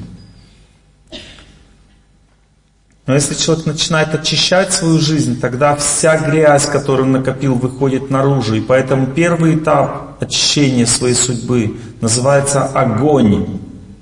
Сердце горит, понимаете? То есть человеку тяжело жить, он очищает свою жизнь, он видит, что все неправильно, муж живет неправильно, жена неправильно, дети плохо себя ведут, все неправильно, а хочется, а мне летать, а мне летать, охота. Ну то есть никто не водится со мной, я водяной там, все мои подружки пиявки, лягушки, вот. Жизнь моя жестянка, ну ё, болото, а мне летать охота. Ну, то есть он уже узнал правильный путь, уже он знает, что ему охота, ему летать охота. Но вокруг все плохо. Это вот начало духовной жизни, называется огонь, то есть очищение сердца, и человек горит, ему очень плохо, потому что его никто не понимает, все вокруг живут неправильно, поубивал бы всех. Вот, как бы жар в сердце горит, все несправедливость, кругом одна несправедливость, огонь. Постепенно человек справляется с этим огнем, то есть он молится, работает над собой, жар в сердце или страдания от своих прошлых поступков плохих э, постепенно гаснет, и приходит время, у человека э, следующее испытание наступает, вода. Вода это что такое? Вода это супер, да? Вода это деньги, это счастье пошло, жизнь началась, более-менее как-то все хорошо. Ну, то есть вода означает хорошо, человек в воду попадает, она поплыла, хорошо. Ну, то есть вода означает деньги, хорошее положение в обществе, упахиваться не надо сильно, но как-то так хорошо очень. Понимаете, и в этом хорошо нужно не забыть про Бога. Чаще всего все забывают. Чуть вода пошла, и все, до свидания, духовная жизнь. Все. Олег Геннадьевич, я вашу лекцию уже не слушаю. Все хорошо. Ну смотри, как долго все хорошо это будет. Ну, то есть, если человек не справляется с собой на второй стадии, вот эта вот вода, то в этом случае он опять бульк на дно, понимаете, в болото. Ну, то есть опять деградировать начинает, незаметно для себя, бросает работать над собой, все, молитва живет, привычки возвращаются постепенно вредные, и пошел в этой воде купаться уже в болоте, то есть вода в болото превращается постепенно. Но если он прошел воду, то есть несмотря на достаток, несмотря на то, что жизнь стала лучше, он продолжает заниматься духовной практикой, тогда следующее испытание какое? Ту-ду-ду-ду, ту-ду! В эфире выступает такой-то, такой-то. Ну, то есть слава, почет, уважение. Ты наставник, мы тебя все любим, все прославляют, почет, уважение. И человеку очень надо остаться смиренным в этом состоянии, понимать, что Бог все делает, Он не делает, что как бы люди лучше Его, хоть они как бы тебя прославляют, но они лучше тебя по качествам, потому что ты не видишь них хороших качеств, они тебе видят. Ты как бы лекцию читаешь, они слушают. Что тяжелее, болтать или слушать? Слушать тяжелее. Поэтому здесь такое, понимаете, другими словами. Тот, кто идет духовным путем, путем, у него другая проблема, понимаете, как одна девушка подошла, говорит, Олег Геннадьевич, раньше я была одинока. Теперь у меня другая проблема. У меня, говорит, три жениха, не знаю, какого выбрать. Поднимите руку, у кого так получилось. Вот другая проблема, видите? Вот решайте. Это лучше, кого нет. Эти проблемы, когда человек духовный практик, у него тоже есть проблемы, но они другие, понимаете? И надо с ними справляться тоже. Со всем человек должен справляться. Со счастьем справиться тяжелее, чем с горем. Поэтому человек все-таки должен выбрать счастье. С ним тоже придется справляться, мои хорошие. Но это лучше, чем жить в горе. Это лучше. Счастье тоже пользу не принесет. Это опасная вещь. Она разрушает человека. Лучше всего всегда забывать про себя и всегда заботиться о других, служить. Это называется доброта. Человек в горе теряет доброту, и человек в счастье теряет доброту. Надо его сохранить всегда. Доброту это гарантия, что ты идешь правильным путем. Доброта означает отвлечься от себя, и добрые слова вы говорите, э, благим делам не надо счет вести и так далее. Вот эта доброта означает отвлечься от себя, служить, заботиться обо всех. Ваш вопрос? Угу. Сейчас принесут.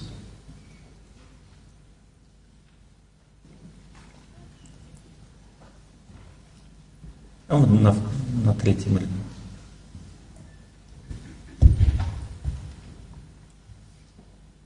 Здравствуйте, Олег Геннадьевич. У меня такой вопрос. Я пять лет назад вышла замуж, но через полтора года я ушла от мужа. Вот. Ну, там были проблемы, Ну, какие, понятно. ну, неважно. В общем, я ушла от мужа. Мы с ним три года практически не жили.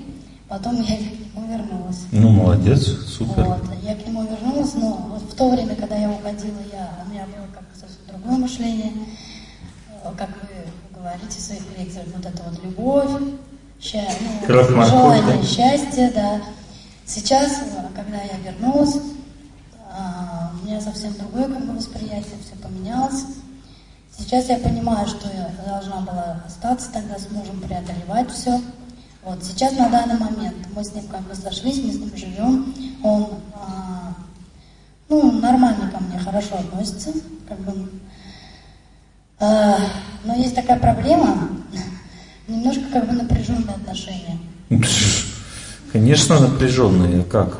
Перестрадали же. Он как бы от меня ждет как близости, а я все равно не могу ему вот этого дать. И вот я- Ничего, постепенно, со временем. Чувства, а, чувствам не прикажешь, то есть они привыкают постепенно. Ну, он, понимаете, он не то, что вот хочет, он как бы так себя ведет, что либо так, либо вот я не могу так жить. Ну, ему тяжело. Ты вот понимаешь, что мне это надо, что я хочу? Ну, Помогите ему, Как? помогите. А если я не могу? Я должна переступить через себя? Как-то надо, да, вот переступать чуть-чуть перед себя. Помогать человеку, быть добрым.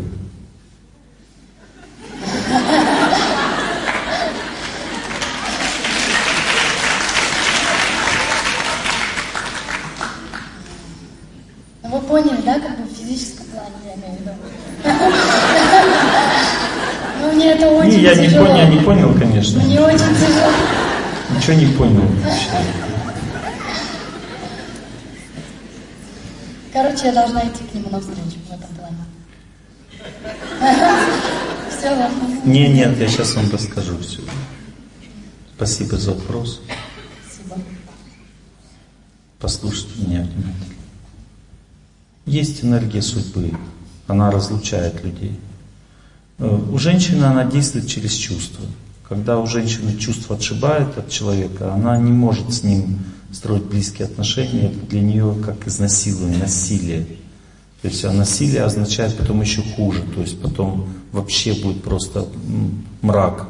Понимаете? Ну, то есть невозможно это все, ну, просто невозможно. Поэтому а, нужно объяснять человеку о том, что бывает у женщин такие состояния, когда она не может близкие отношения строить, потому что у нее чувства не, не способствуют этому. Они не лежат в этом направлении. И она может жить с человеком, при этом заботиться, но ее чувства как бы они не дают ей возможности вот э, в этом направлении двигаться. Но это все просто объем работы. Это так, это не то, что вот все, некоторые женщины думают, все, с этим человеком я не буду жить, потому что он чужой, как знаете, кошка. Все, все, значит, как бы, все, чужой. У женщины то так, то так, у нее все время меняется все. То, то мяу. Вот. Периодически то как бы плохой период, она не мой человек, все, потом мой человек. Ну, меняется все часто. У женщин бывает чувства, они не прикажешь, они то туда дергаются, то сюда. Очень трудно, как бы, чтобы они постоянно были в одном напряжении, в одном направлении. У женщин так устроена психика. Вот. Но есть особые состояния, такие длительные периоды тяжелые, когда женщину как бы отшибает от близкого человека ну, в чувственном плане. И в это время надо понять, что это просто механическая энергия судьбы. Это не то, что вот все теперь так всегда будет. И в это время не надо позволять издеваться над собой, конечно, мужу.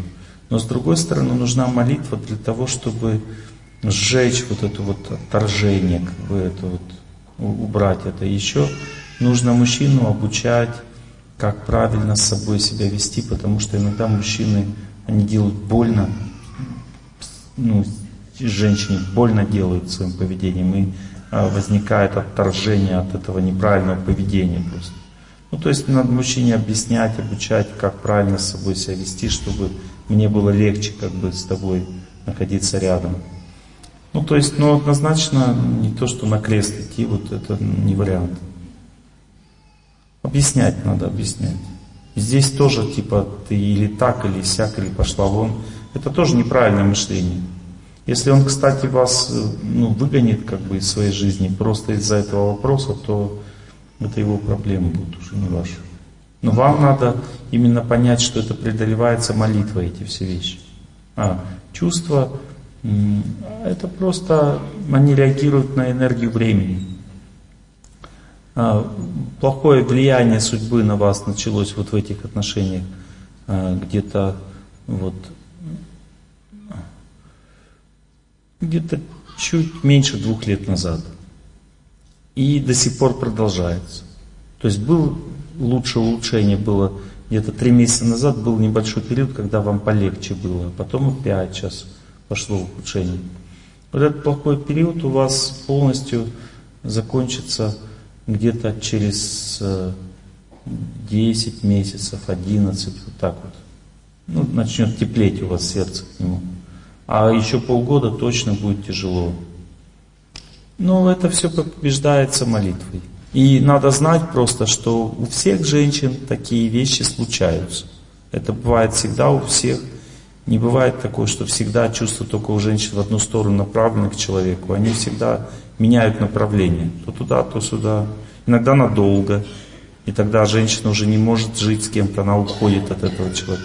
Это неправильное мышление просто. Надо молитвой побеждать эти вещи, оставаться вместе, знать, что все меняется. Эти все вещи меняются со временем. Спасибо большое.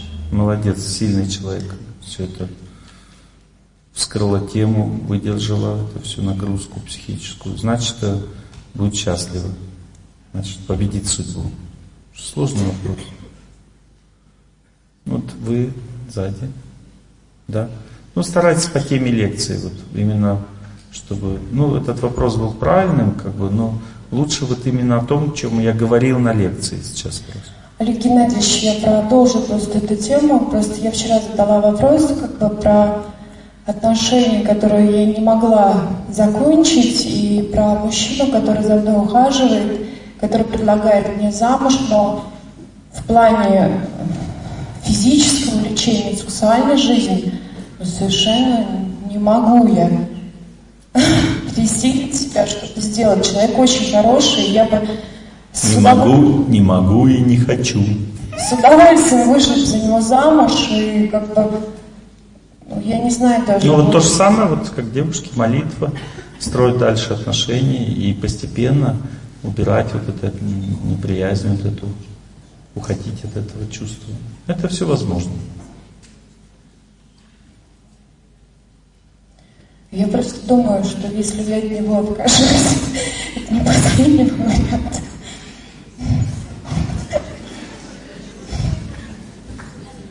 Просто сказали, чтобы вчера, что а, я вышла за него замуж. Но я, мне очень сложно а, это сделать, если честно. Не, не последний, через э, четыре с половиной года будет следующий.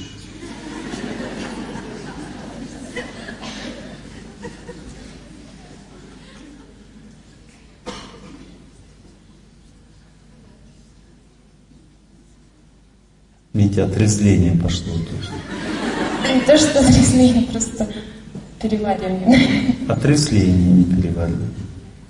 Торговаться хорошо с судьбой, когда м, торговля уместна. Но я ни разу не видел, что Бог кого-то дал, и чтобы он потом прямо сразу следующего. Такого вообще никогда не видел. Геннадьевич, я просто, знаете, не пойму в своей жизни, почему э, у меня так происходит, когда взаимное чувство, почему не могут быть, потому вот, что действительно, Вот когда... видите, смотрите, вот она сейчас начала познавать свой, вот это называется принятие свой. Вот до этого момента она бунтовала. Вот это называется терпение. Вот сейчас она пришла к терпению и даже чуть-чуть перешагнула и уже ближе к смирению пошла по отношению к своей судьбе. И в это время просыпается знание. И человек задает уже вопрос, тот, который мне надо задавать было с самого начала. Вот не торговаться со мной, через меня с Богом, типа, да не хочу я, да пошел он. Вот. Да давай другого мужика, ты чё? Вот. Ну, то есть с Богом как бы не торговаться, а вот просто разобраться во всем, да? Да, просто... Вот. Просто разобраться, потому что уже теперь вот поняла, как судьба устроена, поверила старшему, приняла, Да, да, терпение, да. терпение наступило, вот теперь адекватный вопрос. Просто Олег Геннадьевич, молчать. Олег Геннадьевич, почему у меня так случается, что я или сильно люблю и меня не любят, или меня любят, но я не люблю. Почему у меня так случается? Это все означает только одну вещь, что человек сильно хочет счастья не оттуда. Сильно хотеть счастья можно только от Бога. А когда ты сильно хочешь счастья от человека, ты его перетягиваешь на себя. И у вас реально вот способность правильно любить была до 21 года. И вот в это время, до этого у вас была взаимная любовь, понимаете? Потом, так как вы сильно захотели все-таки, у вас вот желание, жажда как бы личного счастья возрастала, и она где-то к 25 годам пересилила норму допустимую. И с этого момента, как только появляется человек, вы просто перетягивали на себя одеяло, или он перетягивал на себя одеяло, потому что ну, как бы жажда вот этой вот, она всегда же взаимная, вот кого, как э, два спагака пара, то есть какая ты, такого ты человека и находишь. Поэтому в вашем случае есть только один вариант. Это молиться, принять этого человека, и произойдет чудо потом. Ваши чувства повернутся к нему лицом. Чудо произойдет, которое вы сейчас не знаете. Должны просто поверить старшему. Это чудо произойдет. Но без молитвы не произойдет. Просто жить не получится. Вы просите. Но если вы будете молиться, работать над собой, то постепенно вы узнаете этого человека очень чисто и глубоко. Вы увидите в нем чистоту, а чистота всегда завораживает, и она создает возможность принять человека. И это настоящая любовь, понимаете, она глубже, выше. И кроме того, он успокоится, его чувства успокоится по отношению к вам, и он одеяло начнет отдавать назад. И вы почувствуете от него тепло. Вот если вы сейчас внимательно посмотрите на свою судьбу, на отношения с ним, то вы вспомните, что сначала вы к нему чувства испытывали, а потом они прошли, то есть он перекинул одеяло. Вот точно так же вы потом они вернутся назад, то, что вы испытывали. Понимаете? Надо учиться чистоту принимать за главное в жизни человеке, а не свои чувства. Вот человек, который идет на поводу чувств, это мотылек, который летит на свет. Он всегда погибает в жизни. Женщины, которые верят только в чувства в отношениях, они всегда остаются одинокими. Женщина, которая выходит замуж, она всегда переступает через свое чувство влюбленности. Я сегодня разговаривал с одной девушкой, которая при мне, я наблюдал за ней, она переступала через при мне, через свое чувство влюбленности. Она мне говорила, ну Олег Геннадьевич, ну, ну не люблю я его так, как хотелось бы. А того, кого я любила, он со мной не захотел быть. Ну что же мне теперь делать, она говорила. Я ей объяснил, что никогда в жизни не бывает так, чтобы человек это жаркое чувство кому-то какое-то испытывал, и чтобы это превратилось в семью. А если и превращается, то потом это быстро рушится или меняется. Ну, то есть все равно это должно трансформироваться. Понимаете? Но это бывает редко, в основном это неблагоприятно. А по-настоящему семья создается по-другому. Поэтому в жизни всегда есть муж и любовник. Любовник не обязательно ты с ним строишь отношения. Любовник это твоя мечта. Это человек мечты, понимаете? Он не обязательно, может быть, он проявлен будет или не проявлен. Может быть, он появляться в жизни будет и исчезать. Но у человека всегда есть выбор.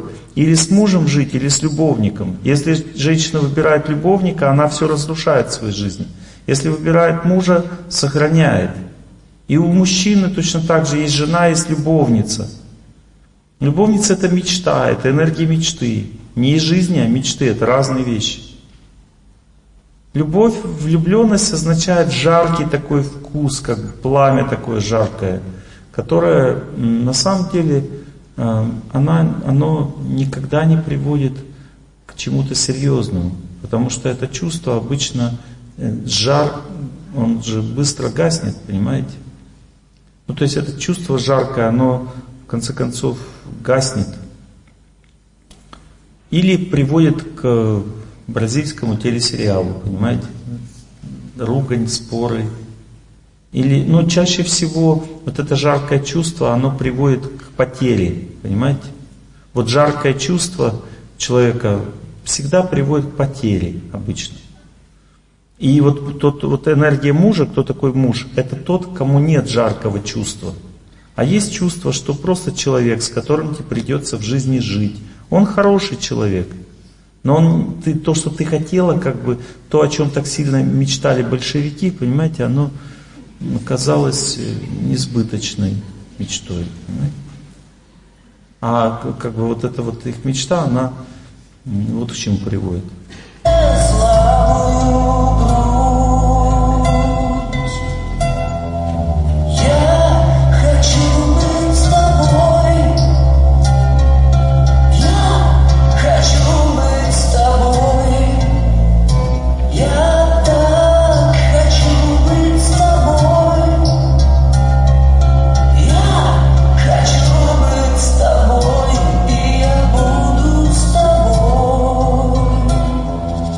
Мечта, мечта. Мечты, мечты, где ваша сладость, мечты ушли, осталась гадость.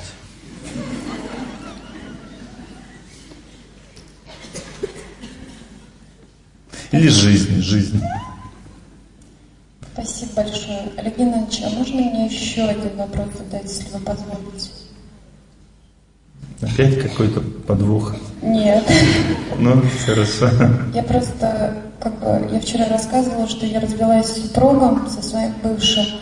Он просто уходил в запой. В тот момент я не видела иного выхода. Как... А теперь он вышел из запоя, что ли? Сейчас он вышел из запоя, у него семья, у него родился ребенок, ну. но у нас очень напряженные отношения с бывшим супругом, и мы постоянно делим ребенка, дочь у нас общая.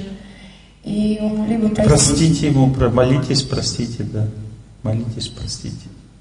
Он просто, знаете, пытается все время отобрать меня. Вот смотрите, он виноват, потом судьба виновата, потом объем работы, потом принятие, потом я виновата, смирение, дальше спокойствие, победа. Я то, что я разрушила. Нужна молитва. Обсуждать эту тему Всё, не надо. спасибо. Это бесполезно. Конечно. Когда в сердце боль, ее просто надо принять. И не надо ничего говорить по эту тему. Он плохой, он плохой, он плохой. Помолилась, не он плохой, а судьба такая. Еще помолилась, я плохая. Еще помолилась, я неплохая, просто есть объем работы. Еще помолилась, объем работы меньше, уже он начал нормально себя вести. И так далее. Хорошо. Вот молодец. Спасибо. Хорошо уже. Спасибо. Все отлично. Мне нравится, что вы так вот уже настроились. А если говорить о том, как побеждать судьбу, то нужно в человеке постепенно научиться видеть чистоту. В том даже, кого-то ты не любишь. Потому что в каждом человеке есть душа. Когда ты чистоту увидел, ты его прощаешь сразу. Чтобы увидеть чистоту, надо добрые дела какие-то делать. Я желаю тебе счастья, желаю тебе счастья, молиться за человека. Постепенно ты чистоту начинаешь в нем видеть. Вы когда с первым мужем встретились только, вы с ним много гуляли, разговаривали, общались. Он очень по-доброму себя вел с вами, он очень заботился о вас, служил вам. Вы это все забыли сейчас, мои хорошие. Вы не помните, вы помните только обиды, злобу. Вот когда вы помолитесь, то вы вспомните его чистоту, и он вам простит в этот момент. Вот так устроена жизнь. Понимаете? Смотри, какая красота, Ей невозможно наглядеться. Ты не целуй ее уста, Ты прикоснись к ней только сердцем. Смотри, какая чистота, Ее ничто не очерняет, наивность белого листа от пустословия спасает.